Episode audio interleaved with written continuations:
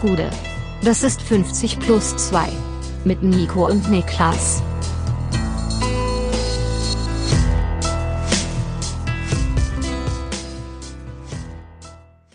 »50 plus 2 Bundesliga-Rückblick. Der achte Spieltag ist geschafft.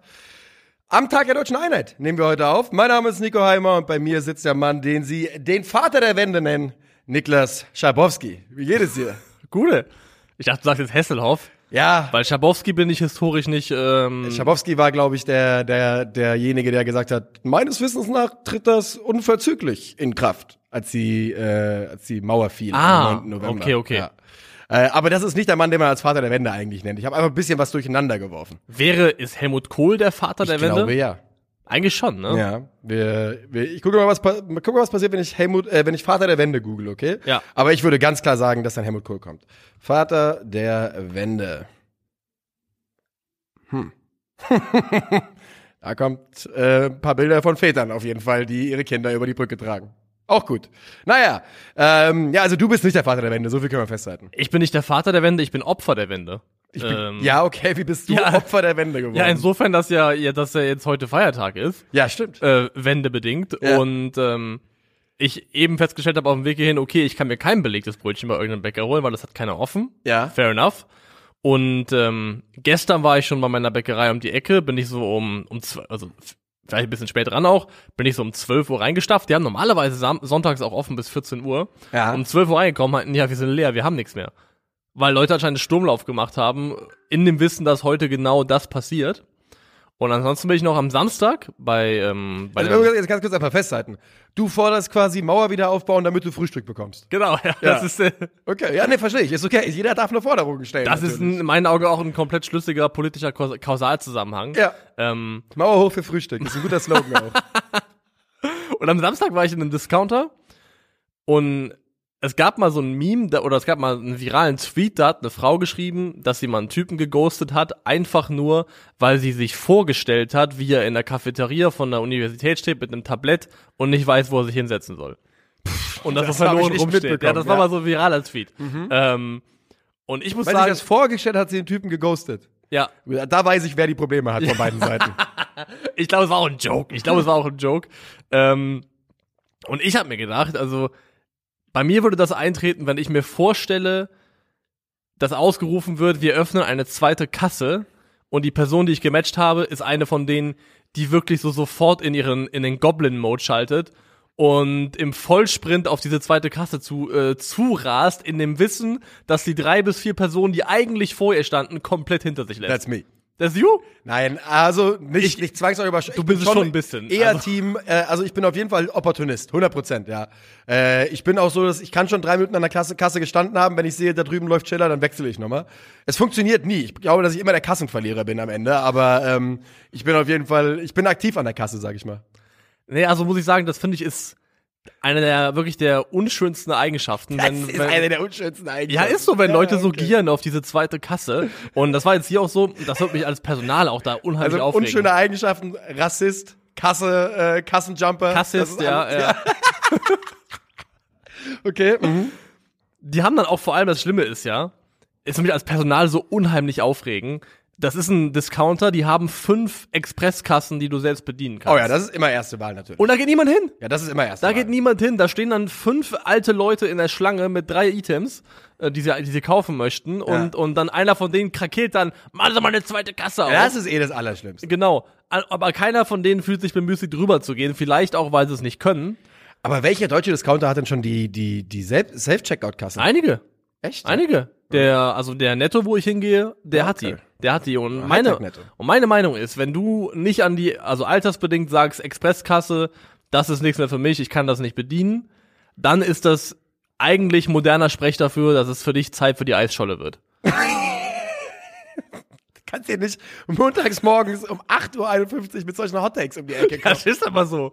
Es ist so, also wenn, wenn und ich sage das in dem vollen Bewusstsein, dass es irgendwann technische Neuerungen geben wird, auf die ich nicht mehr klarkomme. Ja. Und dann, dann sollte auch ich bereit sein zu sagen, okay, es ist Zeit fürs Eis. Aber das könnte, das könnte absolut zeitnah passieren ja schon bei dir. Ja, mal gucken, wie- wieso das denn? Ja, ich sag ja einfach nur, ich meine, wenn es jetzt nur darum geht, eine technische, technische Innovation zu finden, die dich zur Verzweiflung bringt, dann könnten wir dich sehr schnell aufs Eis bringen.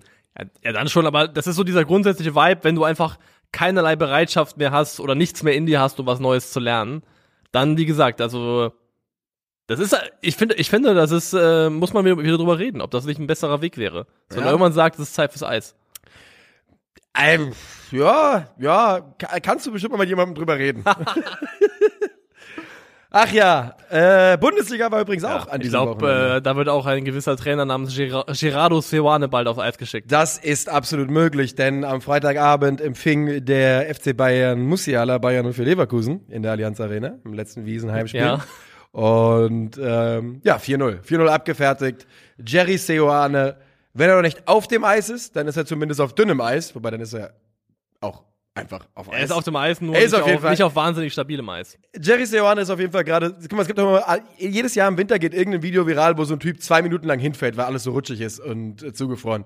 Und Seoane ist in der Mitte von diesem Video, wo, wo seine Füße die ganze Zeit ausschlagen und die Hände wedeln und er weiß nicht so richtig. Aber gefallen ist er zur Stunde am Montagmorgen noch nicht. 4 zu 0 gewinnt der FC Bayern München das Wiesenheimspiel, das letzte. Und ähm, das auch in Ordnung. Mehr als in Ordnung. Ja. Bayer Leverkusen war zu keinem Zeitpunkt in diesem Spiel wirklich konkurrenzfähig. Bayern war die klar bessere Mannschaft. Das hat sich ganz, ganz früh angedeutet. Und das war eins von diesen typischen Bayern-Heimspielen, in die man reingeht, auch aufgrund der letzten Wochen mit so einem Funken von, oh, könnte hier Ja. was gehen.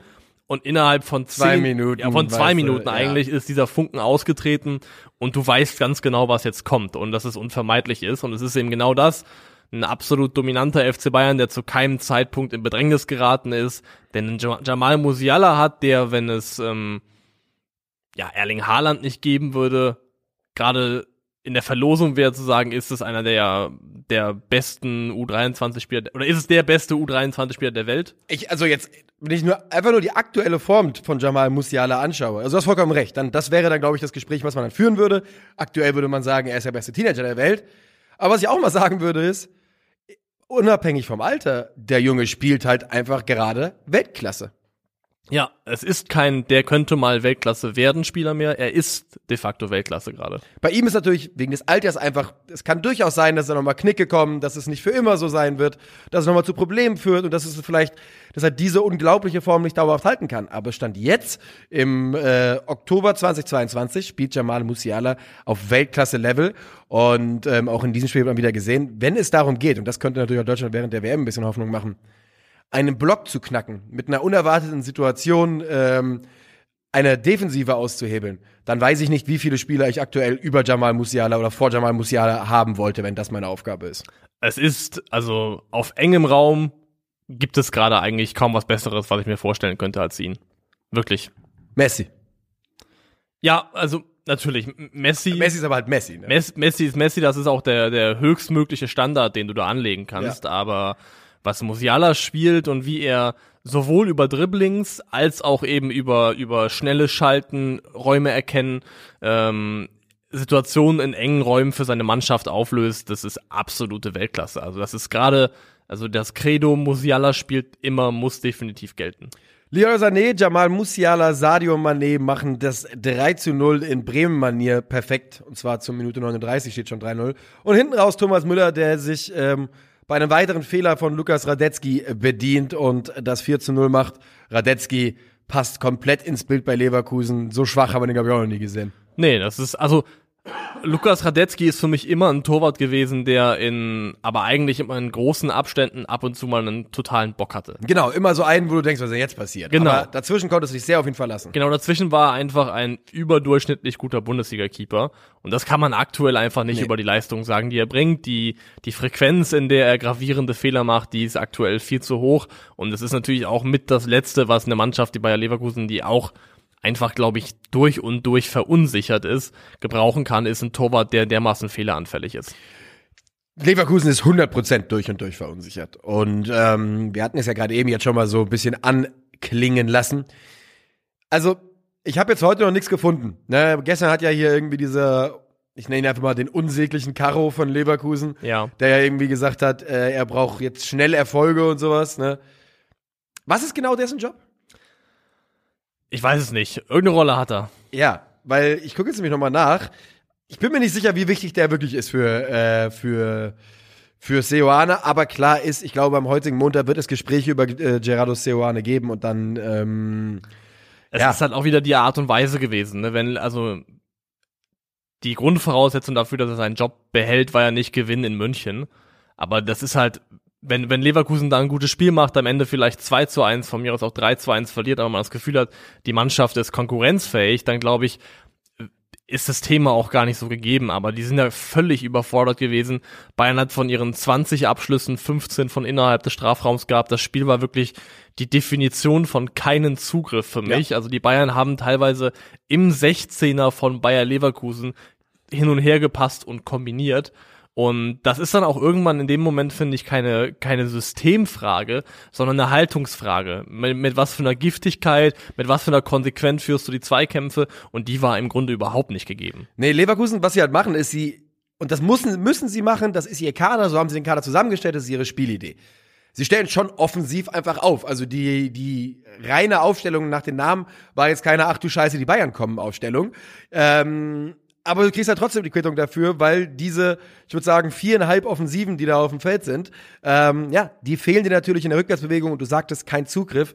Leverkusen hat zu keiner Minute in diesem Spiel die Chance. Es gab, ich glaube, nach der Pause gab es irgendwann mal so ein paar Minuten, so Mitte der zweiten Halbzeit, wo ich gedacht habe, ach, Ja. guck mal, jetzt spielt Leverkusen hier gerade okay. Da stand es 0 zu 3, das Spiel war entschieden zu dem Zeitpunkt.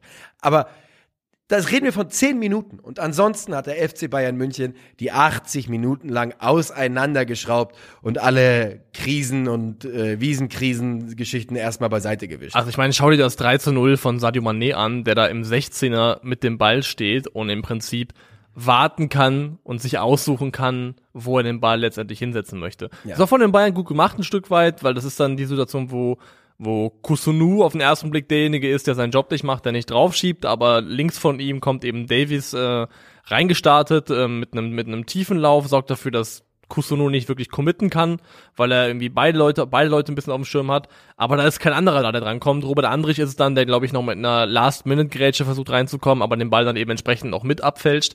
Und äh, ja, das ist wirklich die Art Spiel, nachdem man eigentlich das Fazit zieht, okay, so kann es nicht weitergehen. Ich frage mich halt, das hatten wir ja letzte Woche schon mal kurz angerissen, ich frage mich halt so ein klein wenig, oder vor zwei Wochen eher, ob man, ich meine, man wusste, dass die Bayern kommen, man wusste, dass die Bayern Bu äh, Wut im Bauch haben und ich würde mich doch sehr wundern, wenn man nicht vorher schon kommuniziert hatte, wie man bei Niederlage in München mit dem Trainer umgeht. Also, weißt du, was ich meine? Oder glaubst du, dass man ihm gesagt, dass man einfach nur gesagt hat, mach weiter und jetzt ist man halt in München baden gegangen und jetzt wird heute der Stecker gezogen? Ja, nee, es ist schon, ich glaube, dass nicht die Art und Weise, also dass es nicht das nackte Ergebnis zählt oder ob du in München was holst oder nicht, sondern die Art und Weise. Und äh, du kannst in München Auswärtsspiele verlieren, aber dich trotzdem achtbar aus der Affäre ziehen.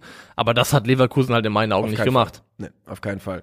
Ähm, ja, also wie gesagt, ne, Fernando Caro, der übrigens Geschäftsführer der GmbH ist, der Bayern für Leverkusen GmbH, der hat ja gesagt, es kommt nicht unerwartet, wir sind nicht blauäugig, also ähm, für mich klingt das so, als würde man intern schon, als hätte man den zweiten, den Nachfolger nicht parat, weil Adi Hütter noch nicht unterschrieben hat, aber ähm, Glaubst du, es läuft darauf hinaus? ja. Ja. Wir sind in der Bundesliga, es wird weiterhin das eigene Badewasser gesoffen, das wissen wir ganz genau. Und ich könnte mir absolut Adi Hütter vorstellen, und das könnte sogar gehen mit dem Kader. Ja, also zumindest hat ja Seoane mal vorsichtig versucht äh, und in Richtung Dreierkette angetestet, die ja für mich irgendwie Grundprämisse ist für, für Adi Hütter. Bleibt halt bestehen, dass du das Problem hast mit zumindest der einen Seite und der fehlenden Qualität. Wobei, das kennt das er ja aus Frankfurt. Das, das- ja, kennt er ja aus das Frankfurt, dass er einen, dass er einen. Kostic hat und auf Ja. der Gegenseite halt eben, äh, Ja, lange Zeit zum Beispiel einen Danny da Costa gehabt, ja, der jetzt bei Mainz seine Fehler macht. Ähm, ja, also mein, mein Tipp wäre Adi Hütter, ähm, aber ich war, ich, Doch, ist ein fairer Schau. Der ist ja auch, also Gladbach und Leverkusen sind nicht so nah beieinander, dass ein Problem wäre. Und es ist auch nicht so, als ob er in Bezug auf seine Reputation in Gladbach irgendwas zu verlieren hätte. Von Nee. daher. glaube ich auch. Das, deshalb, also ich, äh, ich könnte mir das absolut vorstellen, ob aber ähm, es diese Woche passiert. Wer hat denn Leverkusen als nächstes auf der Uhr? Hast du das zufällig gerade vor dir? Ich guck mal nach. Leider nicht. Bist du schneller als ich wahrscheinlich. Ja, vielleicht auch nicht. Damit können die Leute leben auf jeden Fall. Das kennt man von uns. Achso, es geht natürlich jetzt erstmal. Ach, das ist natürlich sinnvoll. Morgen Abend gegen Porto. Das ist ja der perfekte Kicker eigentlich. Nimmst noch das Champions League Gruppenspiel mit Ja. und dann sagst du, geht nicht und dann geht Samstag nämlich mit frischem Blut gegen Schalke. Abstiegskracher gegen Schalke. So. Das klingt schon, das klingt schon sehr, das könnte man sich vorstellen, oder? Klingt nach einem Fahrplan. Ja, das denke ich wohl auch. Ähm, ja, und ich habe tatsächlich zu dem Spiel gar nicht so viel zu sagen, außer Nee. ähm, dass man sagen kann, ja, die Bayern sind top und der äh, Bayern mit Leverkusen ähm, hat jetzt fünf Punkte und das ist die zweitschwächste Ausbeute in der Bundesliga-Geschichte von Bayern 04 zu diesem Zeitpunkt. Ja. 82, 83 waren es weniger. Okay, ich würde gerne, wenn es für dich okay ist, als nächstes zu Leipzig gegen Bochum gehen, weil ich glaube, das kann man relativ schnell abhandeln. Machen wir. Leipzig zerstört Bochum 4,36 Expected Goals zu 0,27. Das Spiel endet 4 zu 0. Zweimal Timo Werner, zweimal Christopher Nkunku und das Debüt von Letsch geht komplett in die Hose. Und das hat er, glaube ich, irgendwie auch, also ein gutes Stück weit selber zu, zu verantworten. Ja. Ist zumindest meine Meinung. Weil Bitte, es ist ja uns mit, irgendwie, es ist ja irgendwie klar und auch nachvollziehbar, dass ein neuer Trainer gerne den Weg geht über, wie schaffe ich es vielleicht hier einen neuen Impuls zu setzen, was stelle ich vielleicht um, aber die Menge an Dingen, die äh, Letsch da innerhalb von einem Spiel verändert hat, das war einfach ein bisschen viel. Erstmal umgestellt auf ein 3-5-2. Die haben, ich habe mal geschaut, unter Thomas Reis, ich glaube, ein einziges Mal ähm, mit einer mit einer Dreierkette gespielt. Also das ist ein komplett neue, neuer Aufbau gewesen, neue Ja. Struktur für diese Mannschaft. Er hat, und das kann ich überhaupt nicht verstehen, mit Kevin Stöger den besten Bochumer Spieler dieser Saison auch den einzigen, der in der Lage war, konstant und konsequent irgendwas zu kreieren an, an Abschlussmöglichkeiten, an Chancen, draußen gelassen Yep. Nicht nachvollziehbar. Jannis Horn rückt zum ersten Mal überhaupt in die Startelf in dieser Saison, verursacht sofort einen Elfmeter. Also das ist, äh, in meinen Augen ist das ein Aktionismus, der komplett verpufft ist. Hat er nicht viermal gewechselt gehabt, als es aus der Halbzeit rauskam? Ich glaube, er hatte ähm, drei Wechsel zur Halbzeit oder zwei Wechsel zur Halbzeit gemacht. Also schon das Eingeständnis, ups, was ich da gemacht habe, hat überhaupt nicht funktioniert. Und wenn wir gerade gesagt haben, dass der FC Bayern Leverkusen über fast 90 Minuten dominiert hat, kann man sich das hier nochmal potenziert vorstellen. Von, Lever äh, von Bochum kam wirklich nichts in diesem Spiel. Gar nichts, gar nichts. Und das war auch so zu erwarten mit dieser Aufstellung. Das ist wirklich, man muss es sagen, Bochum steht im, im Kreieren von Möglichkeiten absolut in einem Abhängig Abhängigkeitsverhältnis zu Kevin Stöger. Kevin Stöger hat 3,57 schusserzeugende Aktionen pro 90 Minuten, also wenn denn an den, die letzten zwei Aktionen, bevor es zum Abschluss kommt. Er ist da in einer äh, League of his own in Bochum und ist da auch in einem Zahlenbereich unterwegs, der auch im, im Bundesliga-Vergleich absolut top ist für seine Position. Ähm, und das von allen Leuten, die du opferst, dass du dich für Kevin Stöger entscheidest, ist für mich absolut nicht nachvollziehbar. Ja. Es ist halt, also ich finde, also man konnte jetzt aus diesem Spiel halt offensiv wenig rausziehen, weil es halt nichts gab von Bochum. Die Aufstellung suggeriert, dass man schnell umschalten wollte, würde ich mal behaupten. Ne? Ja. Mit Holtmann und, und Simon Zoller. Ähm, auf der anderen Seite hast du mit Suarez und Gamboa natürlich Jungs auf der Schiene, die ihre Qualitäten ganz einfach eher am defensiven Ende haben. Das heißt, du hast eine Schiene, die eigentlich nichts nach vorne machen kann. Kein Output. Ich habe extra nochmal von beiden die Statistiken angeschaut. Du hast, die tragen nichts bei im Prinzip statistisch zum Offensivspiel. Und dann ist ja schon, was ist denn dann die Idee des Spiels? Dir bleibt ja in dem Augenblick schon nichts mehr übrig, außer das Ding lang in Richtung Gerrit Holtmann zu zimmern, der aber zu klein ist, um einen langen Ball festzumachen. Zoller dasselbe und hoffen. Ja. Und Also so, hey- genau so sah es aus. vielleicht hinter die Kette kommen. Das, das ginge noch, aber das war absolut.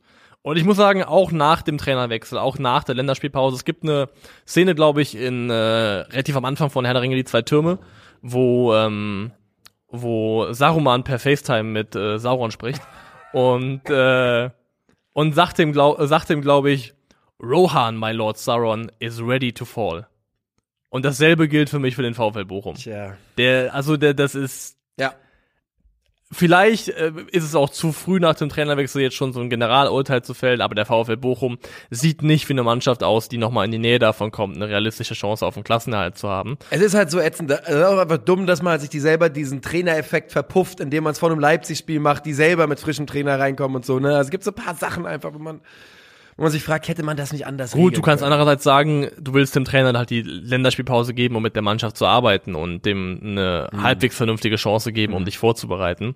Also vor allem es kommen, es wird schwer, Gegner zu finden, jetzt gerade für den VfL Bochum, wo du nicht sagst, oh, das ist schwierig. Das ist also, ja, ist ja so. Nächste Woche kommt Eintracht Frankfurt, die sind auch gut unterwegs aktuell. Das wird auch kein Selbstläufer, da wird es auch schwierig, Punkte zu holen. Das gilt aktuell für jede Partie, die der VfL Bochum spielt. Das ist wohl richtig. Die äh, Leipziger robben sich weiter nach oben in der Bundesliga-Tabelle. Das war für sie natürlich trotzdem auch ein wichtiger Sieg. Stehen inzwischen auf Platz 11 noch immer, aber äh, mit 11 Punkten. Generell ja eine große Dichte. Äh, Platz 1 mit 17 Punkten, Platz 11 und 12 auch noch, du 5 mit 11 Punkten. Also schon, schon nice da vorne drin. Und ähm, ja, für die Bochumer, du sagst es, wenn man da einfach auf das Torverhältnis guckt und es steht bei 5 zu 23 nach acht Spieltagen. Wir hatten in den letzten Jahren häufiger mal die eine Mannschaft, die komplett baden gegangen ist in der Bundesliga. Und eigentlich fast immer. Wir hatten Fürth in der abgelaufenen Saison, wir hatten Schalke davor und es zieht sich so ein bisschen durch. Und ich glaube, wir haben den Kandidaten gefunden dieses Jahr. Ja, und du kannst auf die Tabelle schauen und sagen, okay, es sind nur vier Punkte. Es sind nur vier Punkte auf Stuttgart, vier Punkte auf Leverkusen. Es sind nur fünf auf Schalke und es sind noch, mal kurz überlegen, 26 Spiele zu gehen. Das ist alles noch sehr, sehr viel, aber die verlieren dann auch den, den rein qualitativ den Kadervergleich mit jeder einzelnen von diesen Mannschaften. Ja. Und äh, ja, schwierig, schwierig. Es ist schwierig, schwierig. Ähm, wir drücken natürlich trotzdem die Daumen für die VfL-Fans unter euch, aber es könnte hart werden. Und wir gehen weiter zu einer weiteren, zu einem weiteren Duell, das ähm, höchstwahrscheinlich, höchstwahrscheinlich oder aktuell noch ein Abstiegsduell ist. Bochum gegen Stuttgart. Äh, Bochum, Wolfsburg. Heute nicht. Heute wird's mir nicht wieder reinrutschen. Ich habe wohl sehr, sehr häufig Bochum. Du machst es immer. VfL Wolfsburg, VfL. Du hast bei der letzten Folge auch schon gemacht, Ja. aber dich auch korrigiert. Du hast Wo wochenlang sogar schon. immer ne? diesen Dreher drin, ja. Ja. Das ist daran, das liegt daran, dass einer der VfLs ge gehen muss aus der Liga. Gladbach zählt für mich nicht als klassischer VfL, ist ja auch einer. Ähm, aber es geht der falsche Stand jetzt. Das kann man auch mal sagen. So, Das heißt, wir, wir haben keine atmende VfL-Obergrenze. nee, haben, haben wir nicht tatsächlich. Bochum. Wolfsburg. Junge, das ist, hast Mach du, du mal, mach du mal an, Mann, für das Spiel. wir haben hier Wolfsburg gegen Stuttgart und es ist ein Abstiegsduell. Es ist vor allem ein Duell, wo es, glaube ich, ganz konkret für einen Trainer um seinen Job geht. Der Trainer ist Nico Kovac. Ja. Und er gewinnt das Spiel. Seine Mannschaft gewinnt das Spiel. Also Kovac, muss man ja mittlerweile sagen, hat nicht mitgespielt, auch wenn er das mal angekündigt hat, dass er nicht da, war nicht dabei. Ja. Blieb an der Seitenlinie, aber seine Mannschaft gewinnt dieses Spiel mit 3 zu 2 und es war dafür, was ähm, im Vorfeld man erwarten konnte, eigentlich ein sehr unterhaltsames Spiel. Ja. Muss man ihm geben. Der, aber der, einer der Gründe dafür, dass es unterhaltsam war, war eben, dass Kovac nicht mitgespielt hat. Weil ich glaube, einer der Schlüssel dazu, dass diese erste Halbzeit so wild war, waren, dass beide Mannschaften null Zugriff im Mittelfeld hatten. Und da wäre ja Nico Kovacs äh, Lieblingsarbeitsstelle äh, gewesen. Genau, kein Zugriff. Die, die Defensiven waren generell bei beiden Mannschaften ziemlich ähm, durcheinander schlecht organisiert. Aber ich finde, also es, es spiegelt los damit, dass Wolfsburg eigentlich gut reinkommt, die ersten Chancen hat. Aber der VfB macht das erste Tor. Das ist eine Hereingabe, die ähm, flach kommt, glaube ich, für äh, Girassi. Girassi. Und der setzt sich gegen Van de Veen stark durch und, und verwertet das Ding auch stark zur Stuttgarter Führung, die aber wirklich nicht lange währt. Nee, äh, die währt sogar wirklich nur wenige Augenblicke, denn die äh, Wolfsburger, die, wie du gerade gesagt hast, wirklich gut angezündet in dieses Spiel gestartet sind, ähm, machen nach, ich glaube, 70 Sekunden waren's durch den ehemals an Stuttgart ausgeliehenen Omar Musch das 1 zu 1. Der bietet sich sehr, sehr gut links an, startet den Lauf selbst und schließt nach dem Doppelpack, äh, Doppelpass äh, dann auch persönlich ab und trifft da zum 1 zu 1. Und äh, es ist auch in Ordnung, denn der, der VfL, die bemühtere Mannschaft, wenn natürlich auch nicht häufig zwingend. Ja, und über dieses 1 zu 1 möchte ich noch mal kurz sprechen, denn wir haben in den letzten Wochen, eigentlich muss man sagen, in den letzten Monaten oft darüber geredet, was den Wolfsburgern fehlt. Vor allem, wenn äh, Arnold und Gilavogi zusammengespielt haben, dass das viel zu stationär ist, dass da kaum Vertikalität im Spiel ist, keine Dynamik. Hier beim 1 zu 1 macht Yannick Gerhardt, also dass Yannick Gerhardt und Wimmer gemeinsam auf den Platz stellen, standen, ist für Wolfsburg, glaube ich, schon ein großer Unterschied und sollte im Idealfall auch in den nächsten Wochen so bleiben. Weil beim 1 zu 1 macht Yannick Gerhardt einen vertikalen Lauf, einfach im linken Halbraum geradeaus durch, ohne Ball natürlich, er läuft durch und durch seinen Lauf zieht er Wataru Endo mit. Endo wird mitgezogen, rückt so ein bisschen raus aus der Mitte und genau da im Zentrum wird der Raum frei, in dem Mamouche dann eben zum Abschluss kommt. Und das sind so diese kleinen Dinge, dass du halt eben Spieler hast und das ist die Art Lauf, die macht ein Arnold eigentlich und die macht auch ein Gilavogi eigentlich mhm. nicht. Und das ist nicht schlimm, weil das nicht, nicht deren Aufgabe ist. Arnold hat, Arnold hat ein sehr gutes Spiel gemacht hier. Ähm, aber du brauchst eben diese Dynamik, du brauchst die Leute, die vertikal auch Leute herausfordern, die Spieler mitreißen, die Lücken, Lücken ziehen. Und das hat Janik Gerhardt beim 1 zu 1 wirklich sehr stark gemacht. Hoffnungsträger Janik Dominik Gerhardt. Ähm, Maxi Arnold ist es auch, den du gerade schon angesprochen hast, der das 2 zu 1 erzielt mit einem Fernschuss, der 1,8% Torwahrscheinlichkeit von der Bundesliga bekommen hat. Und das bringt uns zum nächsten Punkt, über den man kurz reden sollte, und der hört auf den Namen Florian Müller. Ja. Und der ist inzwischen ein reales Problem beim VfB Stuttgart und kostet die ordentlich Punkte. Das tut er. Und es war mal anders. Also er hatte mal eine Phase, wo er, glaube ich, sogar echt ein Mehrwert war und Punkte festgehalten Ende letzter Saison. Mannschaft. Ja. Ende letzter Saison war er wichtig. Mitte, Anfang letzter Saison habe ich ihn auch ein bisschen wackelig in Erinnerung. Aber als es drauf ankam, letzte Saison, war er wichtig. Das ist richtig. Und wenn du das ansprichst, er kostet Punkte, dann hast du nämlich damit ähm, genau recht. Der VfB Stuttgart, also kannst du bei Understat kannst du einsehen immer die ähm, die Expected Points Tabelle auch mhm. in der Bundesliga oder in, in verschiedenen Ligen. Und der VfB Stuttgart hat aktuell die größte Lücke zwischen tatsächlichen Punkten und erwarteten Punkten. Also rein statistisch erwartbar wären 4,59 Punkte mehr gewesen, als der VfB aktuell hat. Mhm. Und das ist zum jetzigen Zeitpunkt in der Saison ist das ein, genau, fast das Doppelte und ist ein himmelschreiender Unterschied. Also da, das ist wirklich rein statistisch kann man das sehen, dass dem VfB einfach Punkte fehlen, die rein vom Output in den Spielen her drin gewesen wären. Was bei Florian Müller mir so, so ein bisschen ich weiß nicht, warum Florian Müller so lange so eine starke Lobby hatte in der Bundesliga, weil der war, der war ja einer der Namen, die gefallen sind, wenn man über zukünftige Nationaltorhüter redet. Aber faktisch hat er sich vollkommen zu Recht nicht gegen Robin Zentner durchgesetzt. Ähm, auch wenn ich sicherlich keinen Robin Zentner Fanclub hier aufmachen werde, aber der. Ich schon ja, wenn du halt, wenn du gerade einen Torwart ohne Füße willst, dann kannst du Robin Sentner äh, gerne nehmen, aber das ist halt wirklich, der kann, äh, ne, das ist halt schon eine ganz große Schwachstelle. Aber es ist halt so der, ich finde, das ist fast der, so der Archetyp eines, eines Torhüters der 2000er.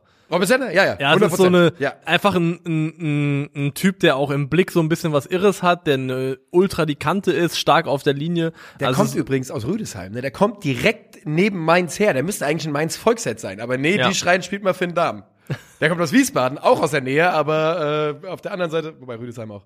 Ähm, also ich ähm, bin, ich bin Teil ja. der Zentner Lobby. Ja, die da sind ja auch zentnerschwere Argumente zu finden für den Mann. Aber was ich nur sagen wollte ist, dieses, also das ist vollkommen richtig die Entscheidung gewesen, dass man Florian Müller für knapp 5 Millionen Euro an Stuttgart verkauft und es auf Robin Zentner setzt. Aber kommen wir wieder zurück zum VfL ähm, Wolfsburg. Dieses Tor darf der VfB nicht kassieren. Es ist ein 10 von 10, 100 Prozent Patzer. So, dann geht's aber trotzdem nicht 2 zu 1 zur Halbzeit, sondern 2 zu 2, weil äh, Stenzel nochmal Mavro findet. Mavropano ist weit aufgerückt und der schädelt einen 45. Minute zum 2 zu 2. Und in der zweiten Halbzeit, willst du dazu was sagen, oder? Nee. In der zweiten Halbzeit ähm, wird das Spiel ein bisschen ruhiger, das kann man äh, definitiv mal ja, so sagen. Ähm, aber ein Tor fällt noch.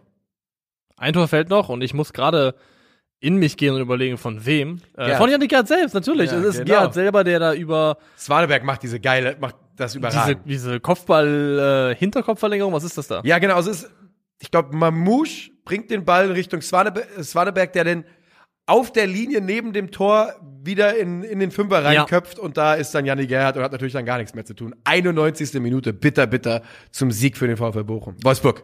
Junge, Junge, Junge, das ist ja. Also VfL ist halt für mich ein einfach komplett die, mentales Problem bei dir. Kann, können bitte mal die Leute, die eine Auswertung vielleicht haben, davon gucken, ob ich es bei beiden mache oder ob ich nur Bochum sage, wenn ich über Wolfsburg rede. Also mein Gefühl ist, du sagst immer nur Bochum, wenn es um Wolfsburg geht, ja, aber nicht umgekehrt. Weil ich Wolfsburg nicht akzeptiert habe. Ich will immer Bochum sagen. Wolfsburg ist noch nicht angekommen nach Aufstieg 1995 in meinem Bundesliga-Gehirn. Ganz einfach. Ja, wir wünschen dem VfL dabei viel Erfolg, dass sich das noch ändern könnte eventuell. ähm, für Wolfsburg ist es ein enorm wichtiger Sieg vor, Sieg, vor allem für Nico Kovac, weil jetzt, also rein tabellarisch sind acht Punkte aus acht Spielen, Platz 13 ist immer noch sehr weit entfernt von dem, was du dir vorgestellt hast, aber es ist eben jetzt zumindest mal ein kleiner Durchatmen-Moment für diese Mannschaft. Ähm, Zweitschlechteste Offensive der Bundesliga, geteilt aber mit anderen Leuten. Ja, Offensive ist auch ein gutes Stichwort, denn man muss hier mal festhalten, Ähm, Jonas Wind ist noch nicht wieder zurück. Lukas Mecher hat auch gefehlt. Und Nico Kovac hat sich trotzdem, und ich finde richtig, dazu entschieden, ohne Luca Waldschmidt und ohne Maximilian Philipp zu spielen. Die äh, in der Startelf. Und Ja. das ist, glaub also einen viel deutlicheren Fingerzeig kann es in die Richtung von diesen beiden Profis nicht geben. Wurden beide auch nicht Und, eingewechselt, muss man ähm, sagen, an der Stelle. ja. Sind beide komplett draußen geblieben. Und das sind für mich, also, Stand jetzt sind das zwei Spiele, auf die wird man schauen, kann man jetzt schon drauf schauen, aber spätestens nach der Saison sagen müssen, ey, da hat der VfL einfach, ja, gut und gerne 25 Millionen Euro verbrannt, was auch immer die gemeinsam gekostet haben. Ja, ich weiß gerade gar nicht mehr, was Maxi Philipp gekostet hat, aber ja. Ich hätte auf 12 Millionen getippt. Ja. Maxi Philipps Karriere seit dem BVB-Wechsel ist schon alles schwierig, ne? Ähm, ja, das wird man sagen können, wird aber niemand machen, außer einigen ausgewählten Leuten, die eh immer gerne auf Wolfsburg einprügeln, denn es juckt halt keine. Ein bisschen günstiger war er. ja. Ähm, Leihgebühr plus Ablöse kommt man knapp bei 10 Millionen raus. ja, es ist immer noch 10 Millionen Euro, die man für jemanden ausgegeben hat, der keine Rolle spielt. Und am Ende wird aber niemand drüber reden, weil es eben der VfL äh, Wolfsburg ist, weil am Ende die Löcher gestopft werden, die finanziell gerissen worden sind. Man fällt immer sanft in, äh, auf, auf VW Aktien, auf VW Geld, ist man gut ge, ist man gut abgefedert und deshalb wird es dieses Gespräch nicht geben, aber du hast vollkommen recht. Ähm, die Trans über die tra letzten Transferfenster des VfL Wolfsburg könnte man auch mal reden, denn immerhin hatte man in der letzten äh, Oliver Glasner Saison ja Champions League gespielt. Ja. Ähm, so endet das Spiel 3 zu 2 und äh, der Rücken von Pellegrino Matarazzo wurde direkt nochmal gestärkt gestern, wenn mich nicht alles täuscht. Aber trotzdem, ne, wir sind da jetzt in der zweiten Saison, wo der VfB Stuttgart brutal underperformt. Oder man hat halt ein Jahr so overperformt und das ist der wahre VfB und die können einfach nicht besser. Ich glaube, die Wahrheit liegt irgendwo dazwischen. Ich glaube schon, dass sie in der ersten Saison relativ ähm, lange eben am Maximum performt haben von dem, was damals möglich war, aber die Möglichkeiten werden auf jeden Fall nicht voll ausgeschöpft und es ist das eingetreten, was wir schon nach wenigen Spieltagen vermutet haben, nämlich genau das, dass der VfB, dass man viel redet über ganz gute Ansätze, vielversprechende Momente, aber die tabellarische Wahrheit ist, auch diese Saison wieder, gerade jetzt, nackter Abstiegs Abstiegskampf und es spricht nicht wahnsinnig viel dafür, dass sich das zeitnah ändert. Nee, das tut es nicht. Und ähm, wir behalten es im Blick. Mal gucken, ob beim VfB Stuttgart, da ist ja wirklich viel los gerade. Auch hinter den Kulissen ist beim VfB wirklich einiges los. Werle ähm, kocht mal wieder. Und wir behalten ein Auge drauf, mal gucken, wie sich das weiterentwickelt. What was he cooking? so, ja, das ist die Frage. The cooking a question. Was war's? Ähm, Freiburg-Mainz oder wollen wir zur Eintracht oder Köln? Komm, Freiburg Mainz. Freiburg, Mainz 2 zu 1 und bei keinem Spiel an diesem Spieltag kann man so sehr sagen, ja, das ist schon genau in Ordnung, wie es ausgegangen ist, wie bei dem, finde ich. Es ist genau in Ordnung. Ist ein 2 zu 1 Siegspiel für mich Ja. Finde ich auch. Ja, also Gut, ich habe auch dann gestern, äh, gehen wir jetzt zu Frankfurt gegen Union. ich hab gestern auch mit meinem Mainz-Kumpel geredet und der findet eigentlich genau wie ich immer einen Weg, sich da schön zu reden. Und sogar der hat gesagt, ja, am Ende hat er auch gesagt, ja, am Ende, das war schon in Ordnung. Das war schon das richtige Ergebnis für dieses Spiel. Also mein Problem ist mit Mainz 05 in der Saison 2022-23, dass ich das Gefühl habe, und ich glaube, dass die brauchen sie, das ist eine Grundvoraussetzung für ihren Erfolg, dass so ein bisschen die, die Intensität verloren gegangen ist. Die Giftigkeit, mit der vor allem ganz konkret die, jeder einzelne individuelle Zweikampf geführt wird. Die Mainzer sind nicht mehr in der letzten Konsequenz so gallig und garstig, wie sie es in der Anfangszeit unter Bo Svensson waren. Der Niederkoster beim ersten Gegentor, das beste Beispiel, war beim ersten, ne, die Flanke, wo er einfach, Ja, wo er einfach diesen halben Schritt nicht geht. Wenn er den geht, gibt's die Flanke nicht, fällt kein Tor, ganz einfach. Ja. Und das lässt sich auch statistisch tatsächlich belegen. Ähm, Mainz 05 war in der abgelaufenen Saison, der Saison, wie lange darf man eigentlich sagen, abgelaufene Saison? Ja, bis die, diese Saison abgelaufen Okay, ist. ja, dann in der, in der abgelaufenen Saison, also 21, 22 war Mainz 05 mit, äh, laut WhoScored, ähm, mit 17 Tackles pro Spiel auf Platz 5 im Ja. Bundesliga-Vergleich. In der aktuellen Saison sind sie mit 12,8 auf Platz 18 im Liga-Vergleich. Oh, kranke Faulpelzer also geworden. Also, ja, aber es ist so. Ja, es sind nicht mehr das- die Baumann-Boys. Aber genau, es sind diese kleinen Dinge, diese, so, die, die letzte Konsequenz, die letzte Bissigkeit, die in einer Mannschaft wie Mainz 05 auch mit der Art und Weise, wie sie spielen möchten, definitiv auch, die dann einen großen Unterschied machen kann. Ja, wir haben ja letzte Saison irgendwann mal gesagt, Mainz 05, die in der Bundesliga, die ziehen sich einen Blaumann an, die gehen zur Arbeit, die gehen auf Schicht und dann Genau. wird geackert und das machen sie aktuell in der ähm, in der Form vielleicht nicht mehr. Auf der anderen Seite reden wir halt darüber, dass MSV Mainz 05, die haben elf, elf Punkte, sind das heißt in diesem Cluster. Alles gut. Ne, eigentlich alles 100% in Ordnung. Ja. Aber, und das, das ist ja dann noch mal ein interessanter Punkt, ich, vielleicht will ich darüber reden, weil ich sie in der Bundesliga-Prognose als Überraschung getippt hätte. Man hat das Gefühl, dass bei Mainz 05 ein Sprung drin wär, möglich wäre, wenn man die Intensität äh, aufrecht gehalten hätte. Ähm, kein Sprung ins internationale Geschäft unbedingt, aber ich glaube, es wäre nicht unrealistisch, dass die mit der vergleichbaren Intensität um Platz 7, 8 mitspielen diese Saison. Ja, und man muss ja auch sagen, dass es ein paar Spiele schon gab, die so ein bisschen auch, sag ich mal, Mainz in die Karten gespielt haben. Also es gab das äh, den Auswärtssieg in Gladbach, wo sehr sehr früh, glaube ich, ähm, wo auf jeden Fall Ko Itakura vom Platz geflogen ist und du es dann eben in Überzahl spielen kannst. Gut, du hast gegen Hoffenheim hast du Hack, selber Hack verloren. Ähm, gegen die Hertha machst du den Ausgleich in der Nachspielzeit sogar, aber sehr, sehr spät. Das war der ganz, ganz späte Ausgleichstreffer gegen die Hertha äh, beim 1 zu 1 ähm, vor der Länderspielpause. Und äh, das sind ein paar, paar Ergebnisse dabei, die schon so ein bisschen kaschiert und ein bisschen geschmeichelt haben. Rein vom, vom Spielverlauf. Ja, ja, der Ausgleich fiel in der ähm, 90. plus 4, also wahnsinnig, Mhm. wahnsinnig viel später geht's dann nicht mehr. Und ähm, tabellarisch ist es aktuell alles in Ordnung und ich mache mir deswegen auch keine Sorgen um Mainz 05, überhaupt nicht. Aber ja, es Sagst du, Mainz muss auf der Hut sein, ein klein bisschen. ein bisschen auf der Hut sein, glaube ich schon. Ja. Ähm, und der SC Freiburg macht damit genau das weiter, was wir von ihnen kennen. Sie punkten kontinuierlich, sie gewinnen Spiele, die Spitzenmannschaften gewinnen und dann eben Mannschaften, die im Mittelfeld angesiedelt sind, 2 zu 1 verlieren, so ein Spiel. Und äh, ja, genauso ist es auch in diesem Spiel. Kofi Kieré macht sein erstes Bundesligator. Ähm, das hat mich tatsächlich gefreut. Ist ja äh, einfach eine interessante Karriere, spannende Karriere bei dem jungen Mann. Und Gregoritsch macht sein viertes Tor in der Bundesliga-Saison. Ja, macht das äh, sehr, sehr gut.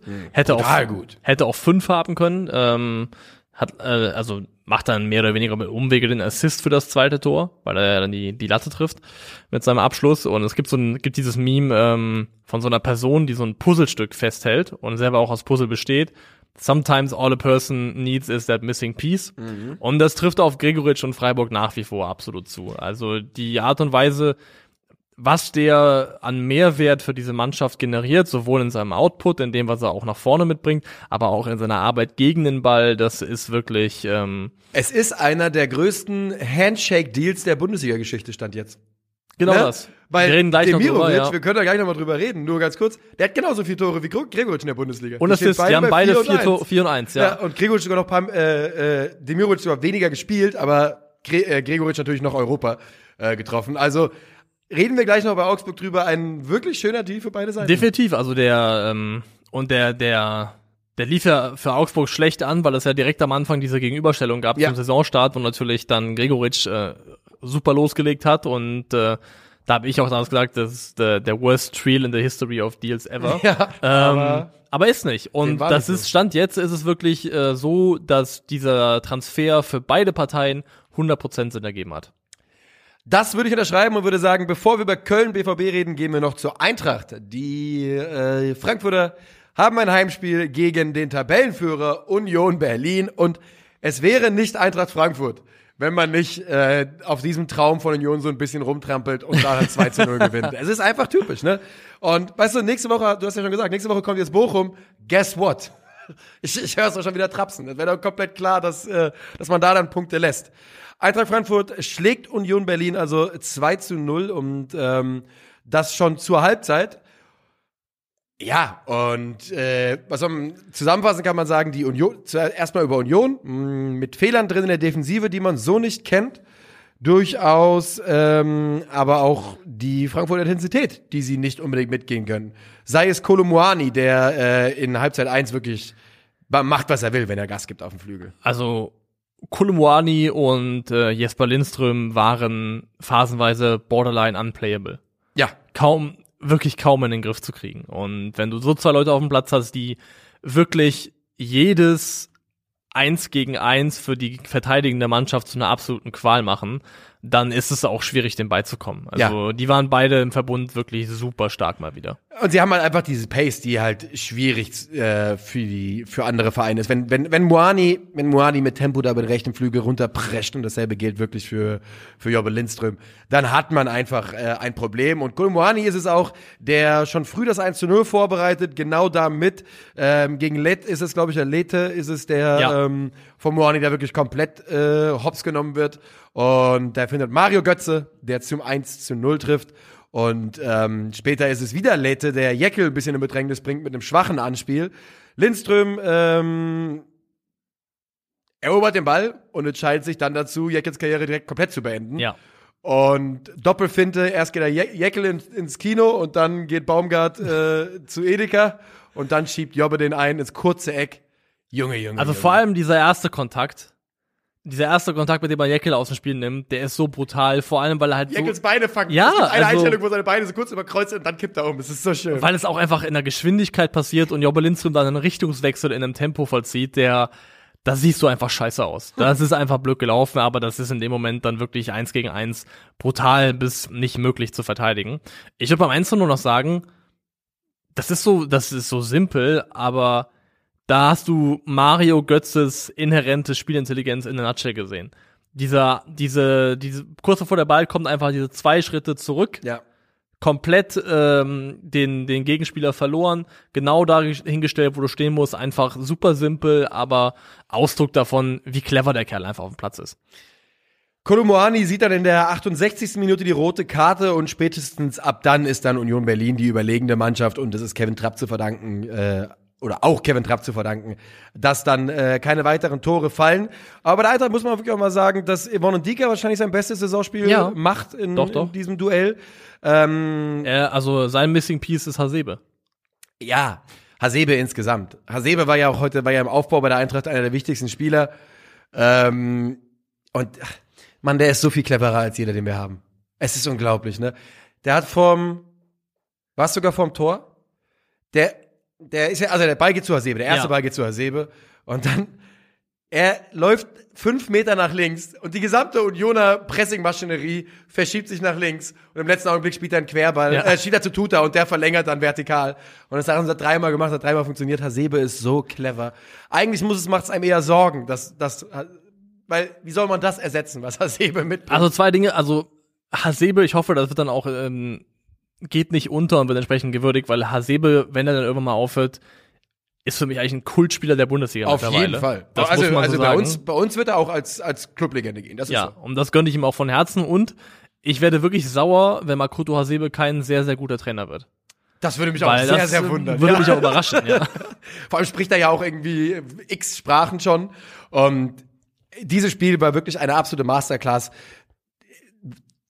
Auch um zu zeigen, was man in der Bundesliga durch, sind wir mal ehrlich, zu diesem Zeitpunkt in seiner Karriere reine Spielintelligenz Ja. und, und Abgezocktheit äh, regeln kann. Denn da ist null Athletik übrig, der ist nicht schnell, er kann kein Kopfballduell gewinnen eigentlich. Ähm, und übrigens hat er vier von vier, glaube ich, gewonnen in diesem Spiel. Aber, aber ne, von der Größe her sollte er kein Kopfballduell gewinnen. Und einfach ein wahnsinniger Spieler, 88 Prozent Passquote in diesem Spiel, brutal wichtig. Es war einfach das erste Spiel der Saison, in dem Union Berlin in Rückstand gegangen ist. Und Der erste Rückstand der Saison, ne? der erste Wahnsinn. Rückstand der Saison und äh, in der zweiten Halbzeit hatte Union 62,4 Prozent Ballbesitz, Ballbesitz und das ist mehr Ballbesitz als Union in irgendeiner Halbzeit in der Bundesliga bisher gehabt hätte. Weil sie mussten Und- plötzlich. Weil sie ne? mussten, pl- plötzlich waren dann eben diese, war, war, waren sie die Mannschaft, die diese proaktive Rolle einnehmen musste. Und sie hatten ihre Gelegenheiten, Trapp hat seine Paraden gehabt, aber man hat schon gemerkt, dass das nicht die, ja, die, die beste Disziplin dieser Mannschaft ist. Und ich glaube, oder ich lehne mich mal aus dem Fenster und sage, das war der Anfang. Oh, Das hier war der Anfang. du meinst jetzt Die werden nächst, die spielen nächsten Sonntag äh, um dem Schlitten. 19.30 Uhr beim VfB Stuttgart. Hm. Die, also Stuttgart, ja, mal gucken. Aber ich sag, da, da gewinnen sie auch nicht. Da, da in Stuttgart wird auch nicht gewonnen. Und dann, jetzt beginnt so langsam der, der Einsortierungsprozess auf Normallevel. Das Ja, sie sind der Hackelschorsch. Sie sind jetzt im Eiskanal und dann geht's nur noch in eine Richtung, wenn man einmal drin ist. Ja, dread it, run from it, XG arrives all the same. Ja. Das habe ich mal, das ist ein guter Spruch, finde ich. Und das wird, wird Union auch passieren. Die Es- werden sich einsortieren. Wir haben darüber, habe ich mit äh, Christoph in der letzten Ausgabe Sektion Radioverbot auch länger gesprochen, dass sie Irgendwann werden ihre Werte sie wieder einfangen. Die haben nun mal brutal overperformed, aber ähm, mal gucken, mal gucken. Ich, ich gönne Union diesen Höhenflug. Für Eintracht Frankfurt ist es ein brutal wichtiger Sieg, denn die Tabelle ist immer noch äh, wirklich, das haben wir jetzt schon, das habe ich ja schon zweimal gesagt in dieser Folge, sehr, sehr eng beieinander, so eng, dass es fast ähm, Blödsinn ist, da jetzt schon Schüsse draus zu ziehen. Aber Eintracht Frankfurt steht mit acht Spielen und 14 Punkten ungefähr so, wie man es, glaube ich. Äh, Ey, drei so. Punkte auf die Spitze. Ja. Drei Punkte auf Platz eins. Deutscher Meister wenn werden, ich, wenn ich daran denke, dass, also, wir mal schon mal hier saßen beim Saisonstart, wo es sich ein bisschen angefühlt hat, ach Gott, jetzt geht die Bundesliga-Scheiße weiter aus dem letzten Jahr. Ja. Dafür hat sich das echt gut gedreht. Ja, ist, das sind jetzt drei Siege in Folge, ne? Das ist halt der ganz große, ähm, der ganz große Unterschiedmacher da bei der Eintracht. Und wir hatten ja auch länger diese, wir hatten den letzten heißen Streak noch unter Adi Hütter, wo wir mal so unglaublich. Wobei, nee, letztes Jahr im Frühjahr gab es natürlich auch einen. Ja. Äh, Oder jetzt in diesem Frühjahr. Früher, ja. Ähm, ja, und so endet das Spiel dann 2 zu 0. Es ist die erste Niederlage für die Eisernen aus der Hauptstadt. Und trotzdem können sie ihre Tabellenführung verteidigen. Punktgleich nun mit dem SC Freiburg auf Platz 1, 17 Punkte.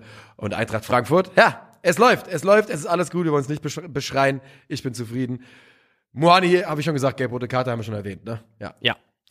Hat sich, hat sich selber noch dafür entschuldigt, auf sehr, äh, fast schon süße Art und Weise. Ja. Ist einfach übermotiviert gewesen, keine Bösartigkeit. Ein Spiel ist er raus und abhaken. Und das äh, würde ich ihm auch äh, komplett abnehmen. Und damit sind wir angekommen am Topspiel und Halleluja Werder Bremen. Bremen. Nee, nee, nee, nee, nee. Sind wir Ah, nicht da? nee. Oh, wir haben noch Köln. Oh, ich habe mich jetzt so gefreut, schon über die Bremer reden. zu Köln gegen. Dortmund. Köln gegen Dortmund. Was ja auch nicht so schlecht auch war. ein geiles Spiel gewesen, muss man sagen. Generell hat Mann. der Spieltag ein paar richtig fette Bretter Bester dabei Spieltag gehabt. bis jetzt. Ja. Bester Spieltag bis jetzt. 100 Prozent. Bestimmt auch der mit den meisten Toren. Ich habe es nicht kontrolliert, aber es würde mich nicht, also dieser Saison, würde mich zumindest nicht Gut, überraschen. es gab man wenn- 7-0 und 6-1, wo die beiden relativ heftig beigetragen haben. Mal gucken. Aber ja, aber auf der anderen Seite gab es halt hier 5-1, 5-1, ja. 3-2, also es zwei sind schon 4-0, stimmt. drei, dann 3-2, also ist schon viel, ist Doch, schon doch, viel hast passiert. recht, ja, ja. Die Kölner wieder einmal mit einem Arbeitssieg. 3 zu 2 schlägt man Borussia Dortmund. Bumm. Und das ist auch in Ordnung, ehrlicherweise. Es ist in Ordnung, weil es ein Spiel ist, das ähm, komplett aus zwei Halbzeiten besteht. In der ersten Halbzeit ist der BVB die bessere Mannschaft und geht auch vollkommen zurecht mit einem 1 zu 0 äh, in die Halbzeit. Julian Brandt ist es, der für sie trifft. Und in der zweiten Halbzeit kommt ähm, der erste FC Köln mit einer Intensität aus der Kabine, die die Dortmunder kaum matchen können. Und in dieser zweiten Halbzeit fallen dann vier Tore. Drei für den ersten FC Köln und eins für Borussia Dortmund. Und das Spiel endet 3 zu 2 für die Kölner. Und man muss zum 1 zu 0, finde ich, sagen, da sieht man mal wieder, also es ist immer, also es blitzt in Sequenzen einfach immer Ja. wieder auf, was für eine Brillanz in Julian Brandt als Ja. Fußballer steckt. Also, wo er dann auch irgendwie auf den, auf den wenigen Metern auch wirklich Dynamik aufbaut und da vorbeizieht mit, mit den Kontakt, mit den zwei Kontakten. Und auch der Abschluss ist äh, super überlegt. Also, Ja, wenn es darum geht, wen hat Gott in der Bundesliga, wem hat er die Füße geküsst quasi und hat gesagt, die sind besonders, ist Julian Brandt safe vorne mit dabei. ja. Ja. Nicht jeden Tag und äh, nicht über 90 Minuten immer, aber äh, immer wieder mal in diesen, in diesen kleinen Momenten, wo es einfach aufblitzt. Ja. Ähm, aber ja, Köln kommt mit einer Art und Weise aus der, aus der Pause zurück, die, die Dortmund nicht mitgehen kann. Überhaupt, also rein von der Intensität her nicht. Und ähm, die, der Spielfilm ist dann, äh, hol mich mal ein bisschen ab. Das Der Spielfilm ist der, dass die, wie gesagt, ich hatte es gerade eben schon einmal kurz gesagt, die Dortmunder führen zur Halbzeit keins dann, ne? und dann ist es Keins Tigges äh, Jubicic. Es ist so, dass Florian äh, Keins seine ohnehin ja schon unglaubliche Form in dieser Ey, er ist Saison. aktuell nach Pavard und Kimmich ähm, bei Sofascore der notenbeste Spieler der Bundesliga. Ja. Es ist äh, auch in diesem Spiel, Hector, es ist übrigens Linden Meiner, der, sein, der das Tor vorbereitet. Hector, Meiner und dann er und Linden Meiner ähm, neu in der Startformation hat das sehr, sehr ordentlich gemacht. Und also stimmt ja, und da habe ich ja auch aufgeschrieben. Beim 1 zu 1 ist es nämlich so, dass Meunier und Adeyemi beim BVB im Prinzip in vertauschten Positionen sind. Und äh, Adeyemi kann dann mein, also weil mein Meunier ausgeschoben ist und dann nicht zurückkommt. Und Adeyemi kann Meiners Lauf nicht decken und du kannst dann auch in der Sequenz sehen, äh, Guerrero ist es dann, der, in der, einmal scannt, der einmal guckt, aber dann eben nicht mehr und dann ist es zu spät und, und keins, keins ja, schiebt sich da rein und kommt ihm dann eben zuvor. Und das ist auch wieder so ein Beispiel dafür. Ähm, gab jetzt ein Video davon, wie, wie Marquinhos eine Flanke verteidigt hat bei PSG, als Beispiel dafür, wie, wie ein Elite-Innenverteidiger wie der scannt oder Verteidiger allgemein.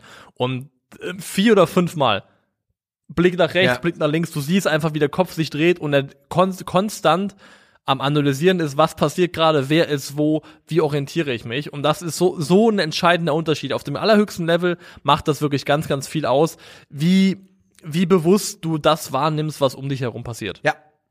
Ähm, das ist auch, können wir nachher nochmal drüber reden, denn auch bei Augsburg gab es eine Situation, äh, bei, ja, bei Augsburg gab es auch eine Situation, als Tirode sich da dann äh, später, es wird dann zurückgepfiffen wegen Abseits, aber auch da, wie er sich da im Rücken davon stiehlt mit seinem Ja. Laufweg, darf eigentlich nicht passieren im Innenverteidiger, muss er aufpassen. Die Kölner, ähm, also generell dieses ganze, ne, wir haben es gerade schon gesagt, unglaubliche Intensität und das ist langweilig, weil es immer dasselbe, derselbe, Kau- derselbe Gerede ist bei Köln. Aber es ist bemerkenswert, wie die das machen. Dass sie einfach es manchmal schaffen, manchmal machen sie es zu Beginn des Spiels, häufig machen sie es gegen Ende eines Spiels, aber die haben in fast, gegen fast jeden Gegner, in fast jedem Spiel, haben die eine Phase, wo die die Mannschaft an die Wand spielen mit Ja. ihrer Intensität. Und so mit Köln, äh, so machen sie es mit Dortmund hier auch. Wir haben gerade das 1 zu 1 besprochen. Wenige Augenblicke später haben sie einen Eckball und Steffen Tigges trifft zum ersten Mal auch in der Bundesliga für Köln. Ey, ganz im Ernst, ich habe ja den Take gemacht, dass er äh, bei Wahlkampf einer der besten Transfers des Jahres sein könnte. Es wird sich, er ist sch- schlecht reingekommen und sowas, aber ganz im Ernst, der, der, der Take, prinzipiell bin ich nicht unglücklich mit dem. Ja, ich finde jetzt, äh, da, du verkaufst es gerade ein bisschen groß dafür, Nee, ich was, was bisher nur- rausgekommen Ich ist. sag dir nur Folgendes. Er hatte bis jetzt große Probleme. Wenn du jetzt auf seinen Scoring-Output schaust pro Minuten, ist der absolut in Ordnung. Aber das war er auch ja immer in der Bundesliga. Ja. Aber es ist auch genau die, also es war ja wirklich ein, ein Premium Stefan Tickes, äh, Steffen Tickes Tor, weil es genau die Art Tore gewesen ist, die er auch für immer den bei BVB gemacht hat. Genau, ja. also auch die, eben dieser Lauf auf den kurzen Pfosten und dann eben nach der Ecke reinschädeln. Und äh, wenn du ihn so bespielst, dann, dann kann das auch funktionieren.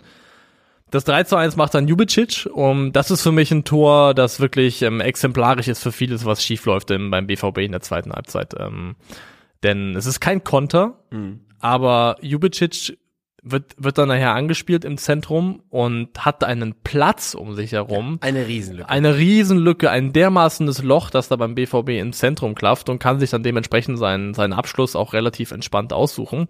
Und da kann man ganz individuell die Leute in Verantwortung nehmen, die zu dem Zeitpunkt auf dem Platz sind.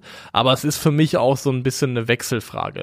Denn äh, wirklich eine unmittelbar eine Minute ungefähr bevor dieses Tor fällt, wird Sali Özcan, der auch kein gutes Spiel gemacht hat, rausgeholt und äh, Mokoko kommt rein. Das heißt, die Spieler, die der BVB auf dem Platz hat, hat oberhalb der Abwehr, sind Bellingham, Brandt, Torgan Hazard, Daniel Malen, Mokoko und Modest. Und dass du dann in Situationen gerätst, wo du, ähm, wo dir defensiv der Zugriff fehlt, wo Leute nicht in letzter Konsequenz mitlaufen, zulaufen, das wundert bei dem Personal einfach nicht, weil der defensivste, den du hast, ist Jude Bellingham, der selber dezidiert kein Sechser ist, sondern jemand, der auch Drive nach vorne hat. Und ähm, da muss ich ganz besonders sagen, also es ist was allgemein, was Torgan Hazard sich nach seiner Einwechslung erlaubt hat, so möchte ich das wirklich formulieren, ist eine Frechheit. Und wenn die Personaldecke beim BVB nicht so dünn wäre, wie sie aktuell ist, würde ich normalerweise sagen, die Konsequenz aus dem, was er bisher angeboten hat, wenn er Minuten bekommen hat, müsste eigentlich sein, dass er sportlich gar keine Rolle mehr spielt. Ja, also das, ja, er hat in diesem Spiel nur wirklich sich gar keinen Gefallen getan. Man muss mal äh, ein, zwei Sachen zu den Dortmundern noch sagen. Erstmal, klar, Verletzungsproblematik riesig in Dortmund, aber du musst dir überlegen, die Bank am Samstag war folgende. Marcel Lotka, Felix Passlack, Antonius Papadopoulos, Sulimalia Kulibali, Tom Rote, Torgan Hazard, Emre Can, Yusufa Mukoko. Das Ja. ist halt nicht die Mann, das ist halt keine Bank, die du bei, Borussia Dortmund eigentlich. Nee, äh, definitiv nicht. Deswegen, also, es ist ja der, der Situation geschuldet, dass eben gewisse Leute auf Spielzeit kommen. Ja, und ähm, wir hatten vor dem Spiel drüber geredet. Yusufa Mukoko sollte spielen, wird aber nicht spielen. Und genauso war es. Als sie ihn später reinbringen, ist die Phase, wo der BVB noch mal ein bisschen nach vorne kommt. Sie machen ja auch noch ein abgefälschtes Tor. Tom Rote flankt und Benno Schmitz macht ihn sich selbst rein. Ja, das ist natürlich einfach ein reines Zufallsprodukt ähm, und nichts anderes. Und mehr passiert dann auch nicht mehr. Es ist ein typisches BVB-Spiel, das sie verlieren und irgendwo klar die verletzten Situation, aber ich muss auch sagen, dass es, dass die Verletzungsproblematik zieht sich ja beim BVB jetzt schon, da- die ist ja jetzt nicht neu. Die gab es ja schon in vergangenen Saisons auch schon, dass es Phasen gab, in denen extrem viele Spieler gefehlt haben. Und irgendwann musst du vielleicht auch die Frage stellen, ob da vereinsintern ein Thema Belastungssteuerung, was auch immer, Auf jeden ob Fall. da Dinge einfach nicht optimal umgesetzt werden, weil es in der Häufung passiert, die beim BVB zumindest schon ein bisschen auffällig ist. Ähm, aber ja, es ist eine typische BVB-Niederlage. Wirklich Komplett. 100 Prozent. Das ist genau die Art Niederlage, die wir vom BVB aus den letzten Jahren kennen. Und ähm, ja, über die Kölner, ich muss ganz ehrlich sagen, ich war ein bisschen überrascht, dass die, dass die Kölner nicht mehr Punkte auf dem Konto haben. Ich hatte irgendwie Ja. im Kopf, äh, müssten die jetzt eigentlich Tabellenführer sein mit dem Sieg so ungefähr. Ähm, aber sie, sie bleiben wirklich, ja, einfach phänomenal in dieser Saison. Ich finde das ganz besonders, was sie machen. Und ähm, ja, das, das, es passt so sehr auch zu Köln, dass es dann eben der Typ ist, den sie für super wenig Geld holen von der Mannschaft, von Borussia Dortmund, Steffen Tigges, dass der das Tor macht. Es passt einfach bei, bei Köln irgendwie vieles zusammen. Und dafür, dass ja eigentlich im Verein viele Scheiße läuft, ne? Also die Finanzen sind eine Katastrophe Ja. und sowas. Also die, die, die Textbildschere ist riesig bei Köln irgendwie. Man liest nur Schlechtes und sieht nur Gutes. Ich muss leider noch mal, ich, ich kann den BVB noch nicht ganz loslassen. Ja, mach doch, komm. Ich, dann bin ich mal nicht der, der immer auf, auf den rumtrampelt. Ich finde einfach, ich gucke mir auch diese, diese Startaufstellung an und dann sehe ich da eben Modest vorne drin, ich sehe ein 4-2-3-1, ich sehe Adeyemi und Malen. Und Adeyemi und Malen sind keine Vorbereiter. Es sind keine Vorbereiter und es sind auch beides keine Flügelspieler. Also die, Es ist ja ganz klar ihre Aufgabe in diesem Spiel. Ne? Sie sollen über, die sollen über Außen Ja. Tempo machen und den Ball bringen für Modest. Und äh, deswegen, also man kann auf, auf, auf, auf Modest draufhauen, wie man möchte. Ich bin erstens, also, und ich bin auch der Meinung, dass man jetzt mittlerweile mal zum Schluss kommen soll, okay, vielleicht macht es einfach keinen Sinn, ihn weiter in der Startaufstellung zu bringen. Aber das ist halt auch nur bedingt Modest schuld. Ja, Weil nein, man, man, ja. man, man, muss ja auch die, man- dem, den Verein die Verantwortung nehmen, der ihn, der ihn in Anführungszeichen gescoutet und verpflichtet hat, weil du, es war ja mit Ansage, was du machen musst, um Modest Ja. erfolgreich zu spielen und das tut der BVB einfach nicht. Und äh, die Konsequenz daraus müsste eigentlich sein, du hast mit Malen, Adeyemi und Mokoko, würde ich sagen, gerade drei Spieler, aus denen du mehr oder weniger äh, in irgendeiner Konstellation potente Doppelspitzen bilden kannst. Einen, einen guten Doppelsturm. Und Das denke ich auch, ja.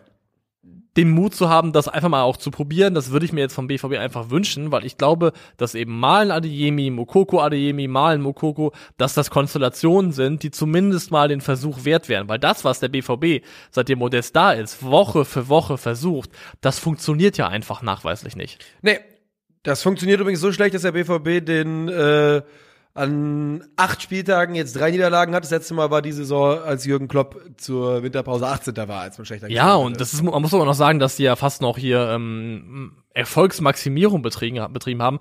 Dortmund steht auf Platz 4 mit einem Torverhältnis von plus 1. Ja. Elf Tore geschossen und zehn gemacht.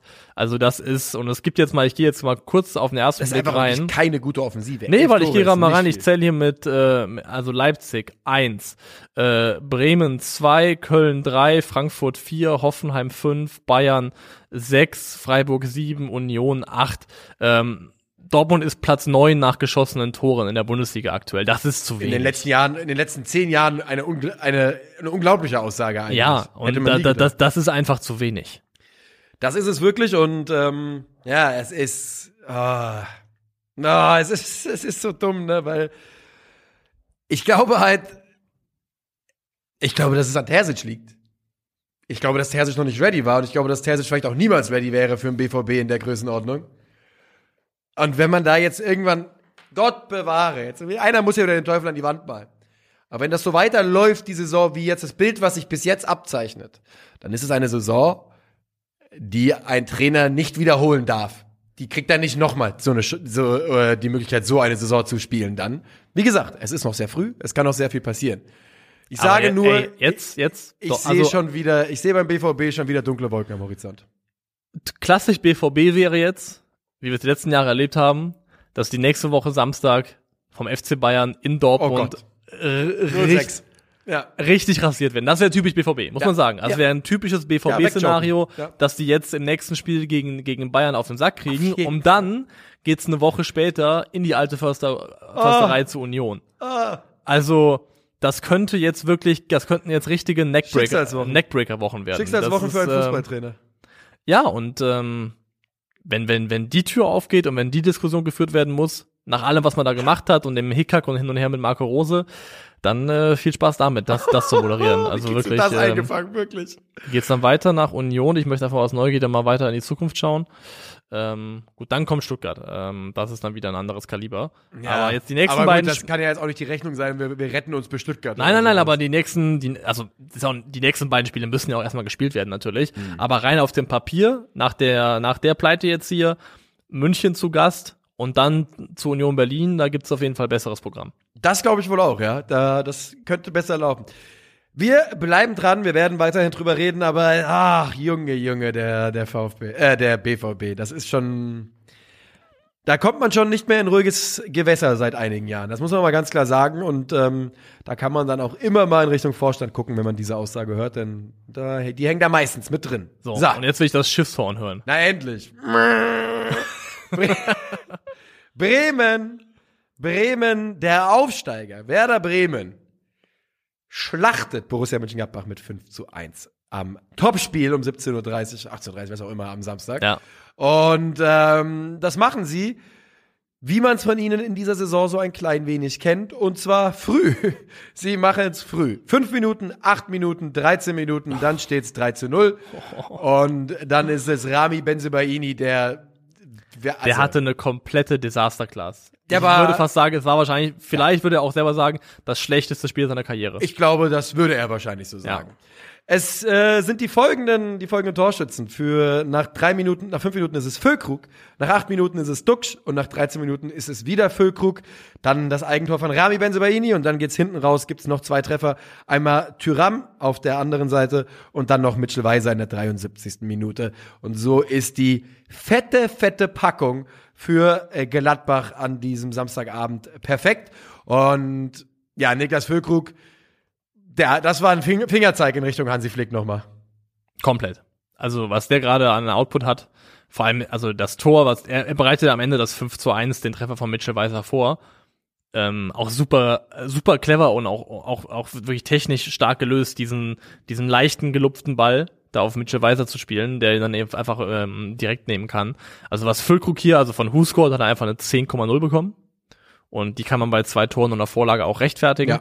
Ähm, generell auch nochmal, ich finde, es wird zu, von Woche zu Woche, zweite Liga war ein Thema, aber jetzt sieht man es auch in der Bundesliga, es mutet immer absurder an, dass es wirklich mal ein Pulverfass bei Werder Bremen gewesen ist, die Thematik, ob Duxch oder Füllkrug Ja. spielt. Dass die wirklich mal sich selber das Leben so schwer gemacht haben, das kann man sich heute fast gar nicht mehr vorstellen.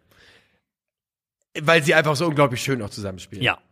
Ähm, denn Marvin Duksch, die Rolle, die man, man kann eigentlich wirklich, man muss immer wieder ein bisschen Marvin, Marvin Duksch-Liebe in den Chat quasi äh, einfordern, denn ähm, auch in diesem Spiel ist es wieder, der macht da halt Sachen, weil er, also was heißt, der macht Sachen? Das ist ja seine Art zu spielen, ne?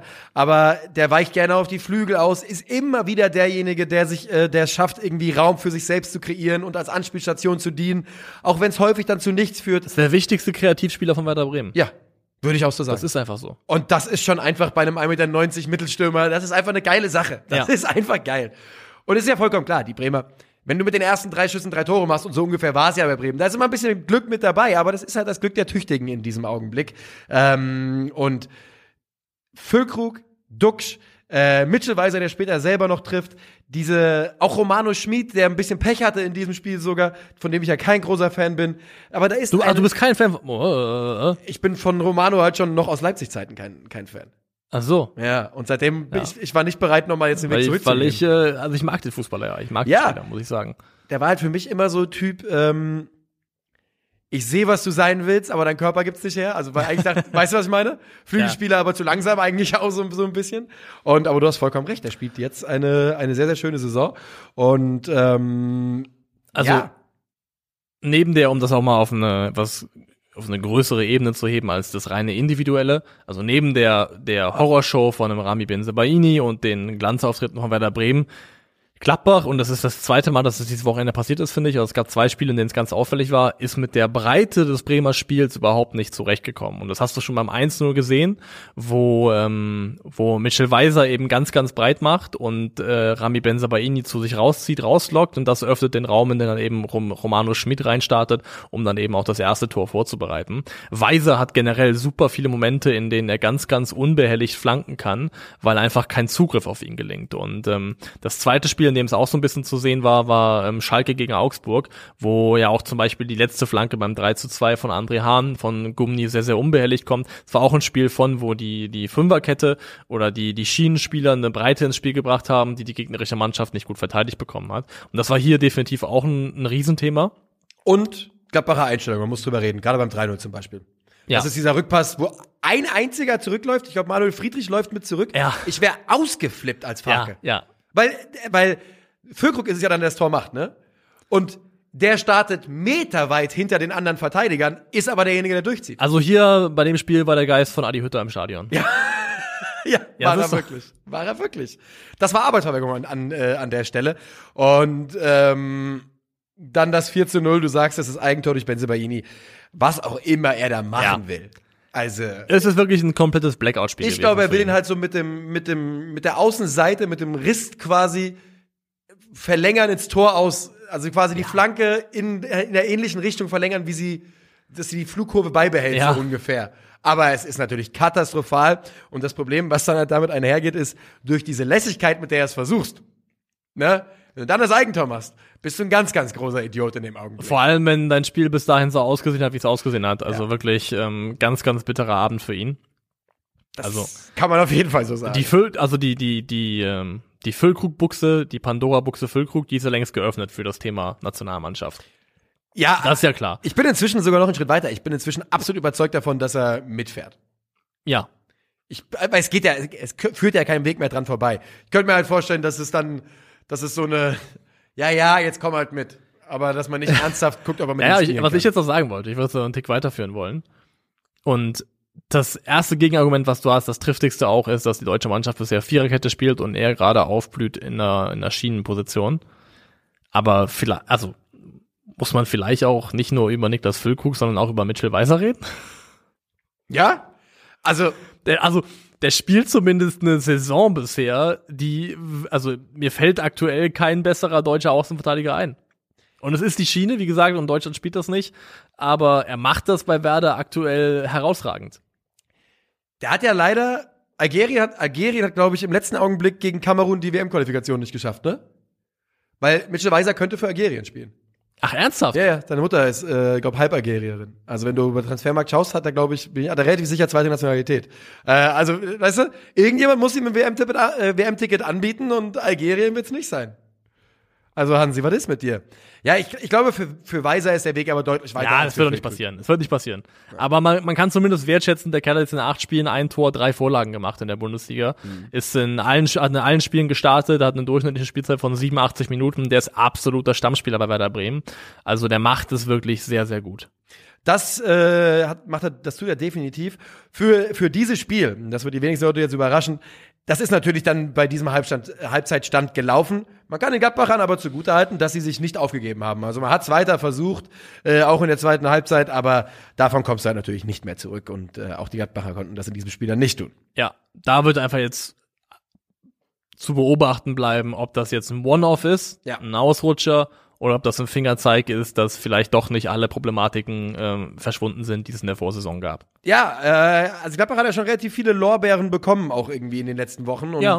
wenn man so richtig auf die Tabelle schaut, dann kann man sich durchaus fragen, warum eigentlich. Aber so ist das eben so früh Ja, der, der, Saison. ich finde ne? schon, dass der, dass der, dass der, der fußballerische Ansatz, den sie verfolgen und auch das Kontrastprogramm, das sie damit liefern zu vielen anderen Mannschaften in der Bundesliga, dass das schon auch irgendwie ein Lob wert gewesen ist. Nur rein punktetechnisch ist das Output bisher noch nicht so, dass man sagen kann, ähm, die Rechnung geht 100% auf. Und Werder Bremen, das muss man noch mal ganz kurz sagen. Werder Bremen ist ein Aufsteiger. Das ist, machen sie natürlich unglaublich gut. Sie, ähm, dass das funktioniert mit Füllkrug und Duxch auf demselben Level wie in der zweiten Liga, das ist Wahnsinn. Und man kann wirklich im Nachhinein nur Ja. sagen, Alter, dass Markus Anfang sein Impfpass gefälscht hat, ist das Beste, was der Stadt Bremen passiert ist in den letzten Der zehn müsste Jahren. eigentlich ins Goldene Buch sich Ja, eintragen. Also so. Eigentlich müsstest du beim Bremer Stadtmusikanten kleine Markus Anfang noch oben drauf stellen. weil, weil, also, ernsthaft, ja. Ich meine, wir haben sie vor der Saison, glaube ich, alle nicht, nicht als Absteiger getippt, ne? Nee. Ich glaube, ich bei Broski damals schon, aber da wurde ich ja auch im Mai gefragt, was ich irgendwie tippe. Also fand ich nicht ganz fair. Ja. Ähm, die werden damit nichts zu tun haben und äh, I couldn't be happier. Ich finde diese, der Bremen-Arc einfach unglaublich geil diese Saison. Ja, und wir sind ja, also ich hab du noch, du noch ein bisschen mehr als ich, aber uns ist ja schon in der, so historisch gesehen, oftmals vorgeworfen worden, dass wir, dass wir was gegen Werder hätten. Ja. Und gerade zeigt sich, finde ich, komplett, dass wir nie was gegen Werder Bremen hatten, Nö. sondern gegen das, was ein gewisser Herr Genau. aus ihnen gemacht hat. Genau, 100%. Weil das Werder Bremen, was da gerade ist, Geil. mit der Fankurve Stichwort, das Banner gegen, das Banner gegen Tim Wiese. Ja. Mit einer absolut haltungstechnisch stabilen Fankurve, mit einer geilen Stimmung, mit einem guten Trainer und einem attraktiven, mutigen Fußball. Ey, Geil. komplett geil. Geil, auf jeden Fall. Man muss auch sagen, was ich diese Saison definitiv merke, und da können wir auch gleich, wenn wir, wir machen jetzt den, die Transition zu den Sonntagsspielen, Ja. also ist es vielleicht der richtige Moment dazu. Einfach diese Mannschaft wieder dabei zu haben. Werder Bremen, Schalke 04 am späten Sonntagsspiel. Das macht was aus, weil überleg dir mal dieses späte Sonntagsspiel gestern, was Schalke gegen Augsburg war. Und das ist schon nicht so geil. Nee, aber, stell dir vor, Schalke ist eben Paderborn oder was auch immer. Ja? Oder aus der Vorsaison auf Fürth. oder Fürth. Und dann guckst, hast du Fürth gegen Augsburg und dann ist es ein ganz anderer Schnack, wie scheiße dieser Sonntag aussieht. Ja. Aber da sind wir noch nicht, wir sind noch beim frühen Sonntagsspiel und das ist Hertha BSC gegen die TSG aus Hoffenheim und äh, dieses Spiel endet mit 1 zu 1. Ich ähm, würde sagen, dass, wenn man das streng genommen Hertha ein bisschen glücklich sein kann mit diesem Endergebnis. Ja, in der, in der Endabrechnung ist die TSG dann wahrscheinlich schon näher dran gewesen, dieses Spiel zu gewinnen.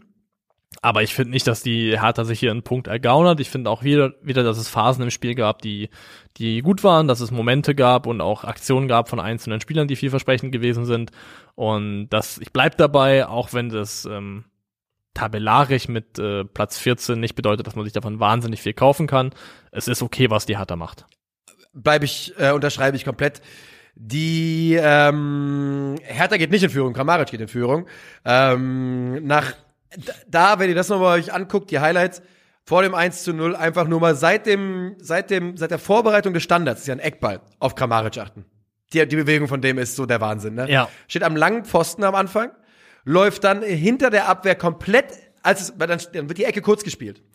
Dann finden die Hoffenheimer keinen richtigen Zugriff. Sie finden keinen Weg, wie sie den Ball in den 16er reinspielen sollen. Dann läuft er im Rücken der Abwehr komplett nach links rüber, wird zur Anspielstation, leitet den Angriff ein, startet dann ein und wird dann angeschossen äh, zum 1 zu 0.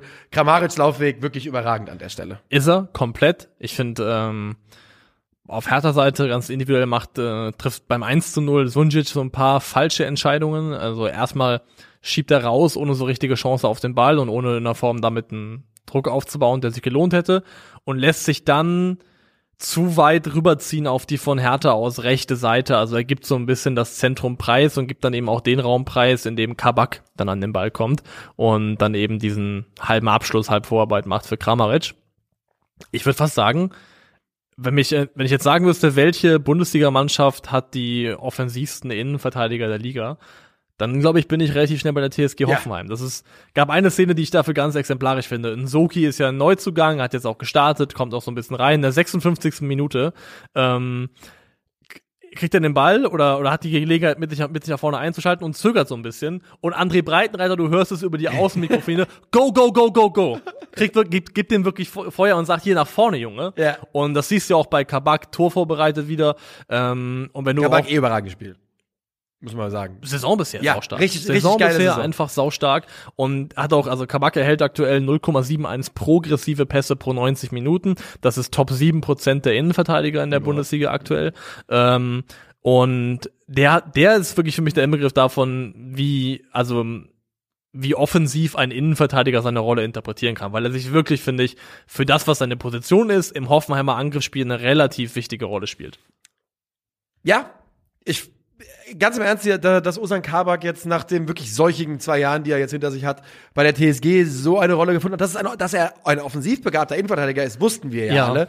Und das äh, scheint da so richtig gut ineinander zu greifen. Hoffenheim ist so ein bisschen wie, also wenn man in Kur geschickt wird, geht man ja auch immer in irgendwelche, also irgendwelche Kleinstädte und, und in die Pampa, wo die Luft gut ist und man wieder runterkommen kann, was auch immer. Und Hoffenheim ist für manche Spieler echt Kur. Also wir haben oft über die TSG gesprochen und aber mal losgelöst davon, ich glaube wirklich, dass dieses dann irgendwie zwangsweise auch ländliche, ruhige Umfeld, dass das schon für den einen oder anderen einfach auch gut tun kann. Ja, also ich meine, alleine, dass André Kramaric immer noch da spielt, um so wieder auf den jetzt wieder Ja. zurück zu, alleine, dass er immer noch da ist, da gibt's ja keine andere Erklärung, weil der wird da nicht überbezahlt werden, also nicht auf einem Level, das er nicht anderswo bekommen würde. Ich glaube, dass es ihm einfach gut gefällt. Er fühlt sich, glaube ich, sehr, sehr wohl Ja. in diesem Umfeld. Und das könnte schon absolut richtig sein, dass es äh, so einigen Spielern geht. Die ähm, Hertha hat an diesem Rückstand ein bisschen zu knabbern, aber sie kommen zurück, denn äh, Angelino gerät so ein bisschen in, in Not und dessen Ball landet bei Ejuke und der passt in die Gasse in, auf einen reinstartenden Dodi Lücke Bacchio und der macht das 1 zu 1 in der 37. Minute und dann kann man auch mal so ehrlich zu selbst sein und sagen, die zweite Halbzeit in diesem Spiel, die lebt dann vor allem vom Ergebnis, Ja. nicht mehr von dem, was Ja. auf dem Rasen passiert. Da ist es äh, leistungstechnisch ist es arg abgeflacht, was dann in Halbzeit 2 noch gekommen ist. Luke Bacchio wirklich ähm, gute Entwicklung, kann man fast sagen, der der der beste Hertha-Spieler der Saison bisher. Ja, aber Also, bin ich, also vielleicht bin ich auch der Idiot, aber ich meine, wir wissen, wir wissen alle, was so die Lücke Bacchio kann. Wie kann es sein, dass es jetzt zwei Jahre lang wieder verschütt gegangen ist, komplett? Also, weißt du? Ja, die Frage ist berechtigt. Ähm, was ich sagen würde ist, und ähm, er hat das bisher nicht schlecht gemacht, er hat seine Ansätze gehabt, aber Fakt ist einfach, dass nach acht Spielen rein äh, scoring-technisch nichts dasteht. So ein kleines Konga-Problem Ja. sehe ich jetzt mit Ich glaube, inzwischen schon. ja, ja, ich auch, weil es musste halt, es müsste halt jetzt irgendwann mal kommen, ne? Und ähm, je länger ein Mittelstürmer dann nicht trifft, desto, desto schwieriger könnte es werden. Hast du schon recht? Er macht trotzdem vieles richtig, Ja. natürlich, Wilfried Konga, ne? Also er macht vieles richtig, aber der die die fehlen die fehlenden Tore sind halt schon ein Problem. Also Konga hat eine bisher in der Bundesliga 2022 23 eine durchschnittliche Schussdistanz vom Tor von circa äh, 11 Metern. Also das ist, und das ist Top 3 Prozent, was die Nähe zum Tor geht, aus der er abschließt. Ähm, bringt aber nur 0,7 äh, Schüsse pro Spiel aus Tor und das ist wiederum schlechteste 23 Prozent. Und er hat ja wirklich ähm, ich war zum Beispiel im Stadion gegen Frankfurt, wo er eine sehr, sehr gute Chance hatte. Er hat inzwischen auch schon echt ein paar gute Gelegenheiten liegen lassen, hat auch hier in dem Spiel relativ früh einen Abschluss. Das ist kein Musstor, ganz und gar nicht. Das ist gar kein Musstor, aber es ist eine gute Gelegenheit, wo ich sage, wenn du einen Stürmer hast, der eine, eine, eine sehr gute Abschlussqualität hat, wenn da vielleicht irgendwie Ja. ein Jovetic zum Abschluss kommt oder was auch immer, dann gibt's da durchaus eine realistische Chance, dass die verwertet werden. Und wenn die Hertha einen Stürmer hätte, der zum jetzigen Zeitpunkt schon ein bisschen treffsicherer wäre, dann könnte das Ganze sich auch tabellarisch schon besser niedergeschlagen haben, was da an guten Ansätzen da ist. Ja, ich finde, das, kann, das äh, zieht sich eh so durch und das auch ähm, unab natürlich nicht ganz unabhängig, aber auch ohne den Namen Wilfried Kanga hier nennen zu wollen, finde ich, dass Hertha gefühlt ein bisschen hinter den eigenen, was sie verdient hätten an Punkten zurückbleibt. Konga hat ja nun in seiner Karriere, das muss man auch mal sagen, eine gute Scoring-Saison gespielt und das ist eben die abgelaufene mit zwölf Toren gewesen. Davor nicht unbedingt der ganz große Goalgetter gewesen. Ähm, aber der Spielertyp und mit dem, was er mitbringt, man kann, man hat euch die Fantasie, dass es noch irgendwie klappen könnte. Ähm, Ey, übrigens an dieser Stelle. es kann doch klappen. Ja. Es sind acht Spieltage und ich finde, er macht, du hast ja auch schon gesagt, die Ansätze sind da und die Ansätze sind gut. Nur es wäre, glaube ich, für alle Beteiligten ganz schön, wenn dann auch irgendwie ein bisschen Output dazu kam, käme. Konkretes Output. Nun äh, würde ich fast sagen, bei dem Spiel sind wir durch langsam, ne? Ja. Ja. Äh, übrigens, der Bruder von Dodi Luke Bacchio heißt Levi Luke Bacchio, kein Witz. Und äh, Wo spielt der? ja, das ist nämlich der, der gro die große Besonderheit, der spielt bei Rubel. Boom. Rubel Boom. Rubel mit P, Ruppel, Ja. Boom mit ist, zwei das, O. in- ist das in Belgien? Ja. Ruppelboom. Ruppelboom war auch das Stichwort beim FC, beim Fußballclub Nürnberg. Die haben nämlich gerade ihren Coach gefeuert. Aber ich glaube, das ist kein Thema für jetzt. Robert Klaus? Robert Klaus ist raus und ähm, könnte natürlich der- interessant werden jetzt. Der wird nach oben scheitern. das glaube ich nämlich auch. Das glaube ich auch. Und da nicht, dass da jetzt sich jemand berufen fühlt, in der Bundesliga schnell zu handeln, weil man denkt, wir brauchen jetzt Robert Klaus.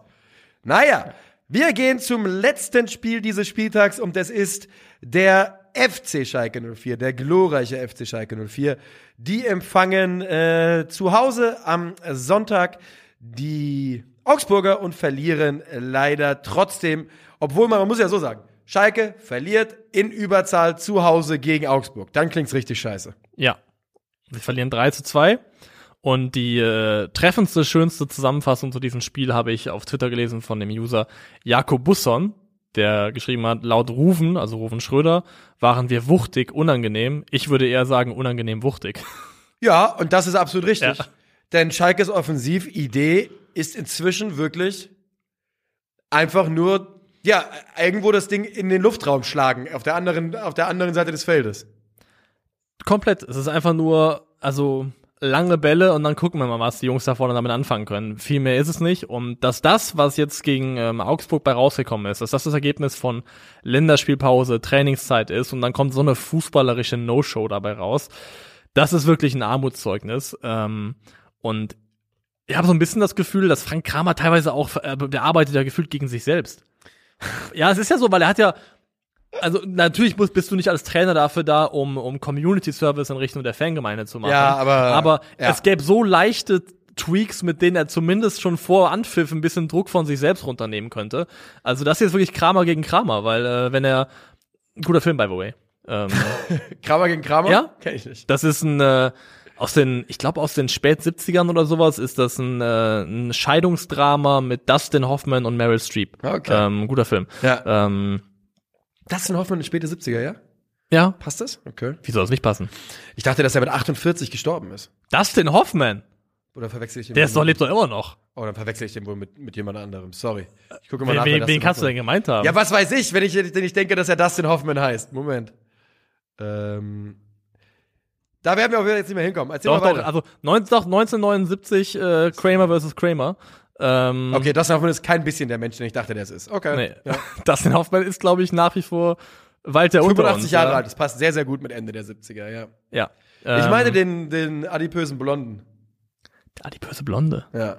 Der, der auf Hero abgetreten ist dann. Kurt Cobain. Nee. der war auch nicht adipös, glaube ich. Nee, war er auch nicht, ganz im Gegenteil. Der war, der war am Ähm, anderen Spektrum unterwegs. Ähm, ist er nicht auch Hoffman?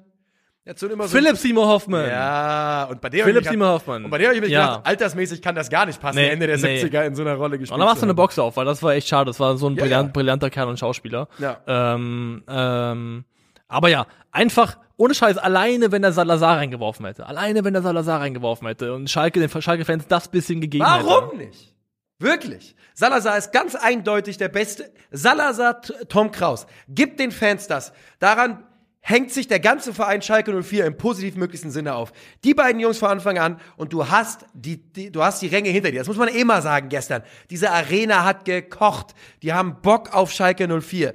Und Frank Kramer und sein Trainerteam machen es ihnen so schwer wie irgendwie möglich, äh, sich zu hypen und zu begeistern zu Also die Schalke-Fans haben da die Aufgabe, im Prinzip an, an, auf ein kaltes Lagerfeuer, auf das zehn Leute draufgepisst haben, zu entzünden. Ja. Das ist deren Aufgabe mit dem Fußball, der da geboten wird. Ja, Frank Kramer und das Trainerteam, ja. Ja, es ist wirklich, ähm, ne, und dafür liefern die wirklich komplett ab, das stimmt schon. Ja, und wir haben, ich meine, wir haben wieder Polterrodde gesehen vorne drin. Das ist. John Larson ist ja der Nächste, wo man sich fragen muss, warum spielt er eigentlich nicht? Ja, und also er hat bisher nicht so wahnsinnig viel gemacht, Ja, ähm, was überzeugt hat, aber zumindest irgendjemanden auf dem Platz zu haben, dem du zutrauen würdest, eine 1 gegen 1 Genau. Jemand, der die Fantasie weckt, ja. dass du denkst, der kann was, wenn der Ball. Terodde vor dem 1 zu 1, ja? Ähm, also man muss ja ganz kurz mal, um den Spielfilm noch abzuarbeiten. Das sind wir ja auch noch schuldig. Ja? Das Ja. Spiel, ähm, wie gesagt, geht verloren für aus Schalker Sicht und es läuft folgendermaßen ab. Die, die äh, Augsburger gehen in Führung durch den angesprochenen Demirovic. 1-0, 2-0, reden wir gleich noch drüber. Dann Terodde und Kraus, dann die rote Karte für Berischer und dann André Hahn mit dem Siegtor für Augsburg. Ja. Reden wir gleich noch drüber. Ähm, ganz kurz noch zu Simon Terodde. Beim ersten Tor, der Ball kommt ja über links, ne? Mhm. Und du siehst im Mittelfeld, wie Terodde lostrabt. Also es ist, also wirklich, es ist zum Haare raufen, wie er Geschwindigkeit aufnimmt. Ich meine, Terodde hat ja das, hat ja Tor gemacht, in dieser Situation das Tor Ja. gemacht. Also keine Diskussion, alles richtig. Aber es ist wirklich, da kommt ein Güterzug ins Rollen. Das ist wirklich der Wahnsinn. So, Ermedin Demirovic ist es, der heute zwei Tore für Augsburg macht und so der Vater dieses Sieges ist. Und ähm, das erste sehr, sehr schön Schlenzer und beim zweiten einfach im Stil eines Mittelstürmers, ne? Gut mitgelaufen und äh, sauber eingeschoben. Ja, beim äh, du hast beim ersten Tor finde ich und beim beim dritten Tor hast du das Problem gesehen, dass die ähm, Schalker rein numerisch hatten mit der Wolfsburger mit der Augsburger Ordnung. Ähm, beim ersten Tor ist es nämlich so, dass ähm, Yoshida schiebt durch, Vandenberg Hast schiebt gerade du- Wolfsburger Ordnung gesagt? Ja, ich habe Wolfsburg und Augsburg verwechselt, ja. Nice! Mal, der VfL wird hier überall reingebracht. Ja. Ähm, Yoshida schiebt durch, Berg schiebt nach und dann ist im Endeffekt ist da Matriciani die arme Sau, die ähm, die die zwei die die zwei auf eins decken muss, die ähm, wo dann eben notwendigerweise Demirovic im Rücken frei bleibt und an den Ball kommt und dann vollendet. Das ist da das erste Mal, wo wo diese dieses no numerische Mismatch aus Fünferkette gegen Viererkette zum Tragen kommt und beim dritten Gegentor hast du es eben auch beim Tor, ähm, wo André Hahn einköpfen darf, aber wo eben vorher auch Robert Gumni sehr sehr entspannt zum Flanken kommt ohne wirklich nennenswerten Gegnerdruck. Ähm, Tor 2 finde ich insofern interessant, auf Schall, also das äh, zweite Augsburger Tor. Vandenberg und Matriciani machen da etwas in meinen Augen, das eigentlich niemals passieren darf. Sie tauschen die Positionen. Demirovic und, äh, und Berisha wechseln selber die Position, das heißt, Berisha weicht aus und, Demirovic, und sie gehen mit. Und ähm, dann kommt äh, Matriciani im, im Zentrum einfach nicht mehr hinterher. Und ich glaube, das hättest du andersrum besser verteidigt bekommen. Also ein sehr, sehr einfacher Fehler. Generell also. Ist Matriciani nicht eigentlich auch der nächste, über den man mal reden sollte? Er muss sich arg strecken. Also. Es ist schon für ihn, es ist wirklich am oberen Limit, was er da abrufen muss. Ich wollte gerade sagen, ich finde, sie haben schon 30 Zentimeter rausgestreckt und das sieht immer noch, immer noch gut dünn aus da. Ja. Bei, bei, also, na, no disrespect, aber für manche Leute ist halt der Cut-off-Point irgendwo ein bisschen unterhalb der ersten Fußball-Bundesliga. Ähm, ich, ich kann über Schalke das zum 50. Mal dasselbe sagen, was ich halt, was wir jetzt schon gesagt haben. Ich glaube, dass man, dass man einen Kader hat, mit dem man, wenn alles klappt, die Klasse halten kann. Ich glaube, dass, ähm, dass die, das Umfeld so bereit dazu ist, diese Saison anzunehmen, wie man es auf Schalke selten war, weil man erstmal diese Erwartungshaltung schrumpfen musste über die letzten zehn Jahre. Weißt du, was ich meine? Ja. Und ich glaube, dass man mit einem Trainer arbeitet, der Dead Man Walking ist der, ich verstehe nicht, also wo soll es auch hingehen mit Kramer? Das ja? ist gerade ein ewig langes Abreißen von einem Pflaster, von dem wir alle wissen, dass es Es wird abgehen müssen. Ja. Es wird 100% abgehen müssen, dieses Pflaster. Und Broski hat es ja getweetet, er hat gesagt, du hast, man musste Geld sparen bei Schalke 04 und du hast dich entschieden, bei Trainer die C-Lösung zu nehmen und du hast C-Lösung bekommen. Und Ja. das, genau so spielt Schalke 04 Fußball. Und die Ausbeute nach Punkten, ganz kurz. Das sind natürlich die Spiele, die man gewinnen muss, ne? Ja. Überzahl zu Hause Augsburg.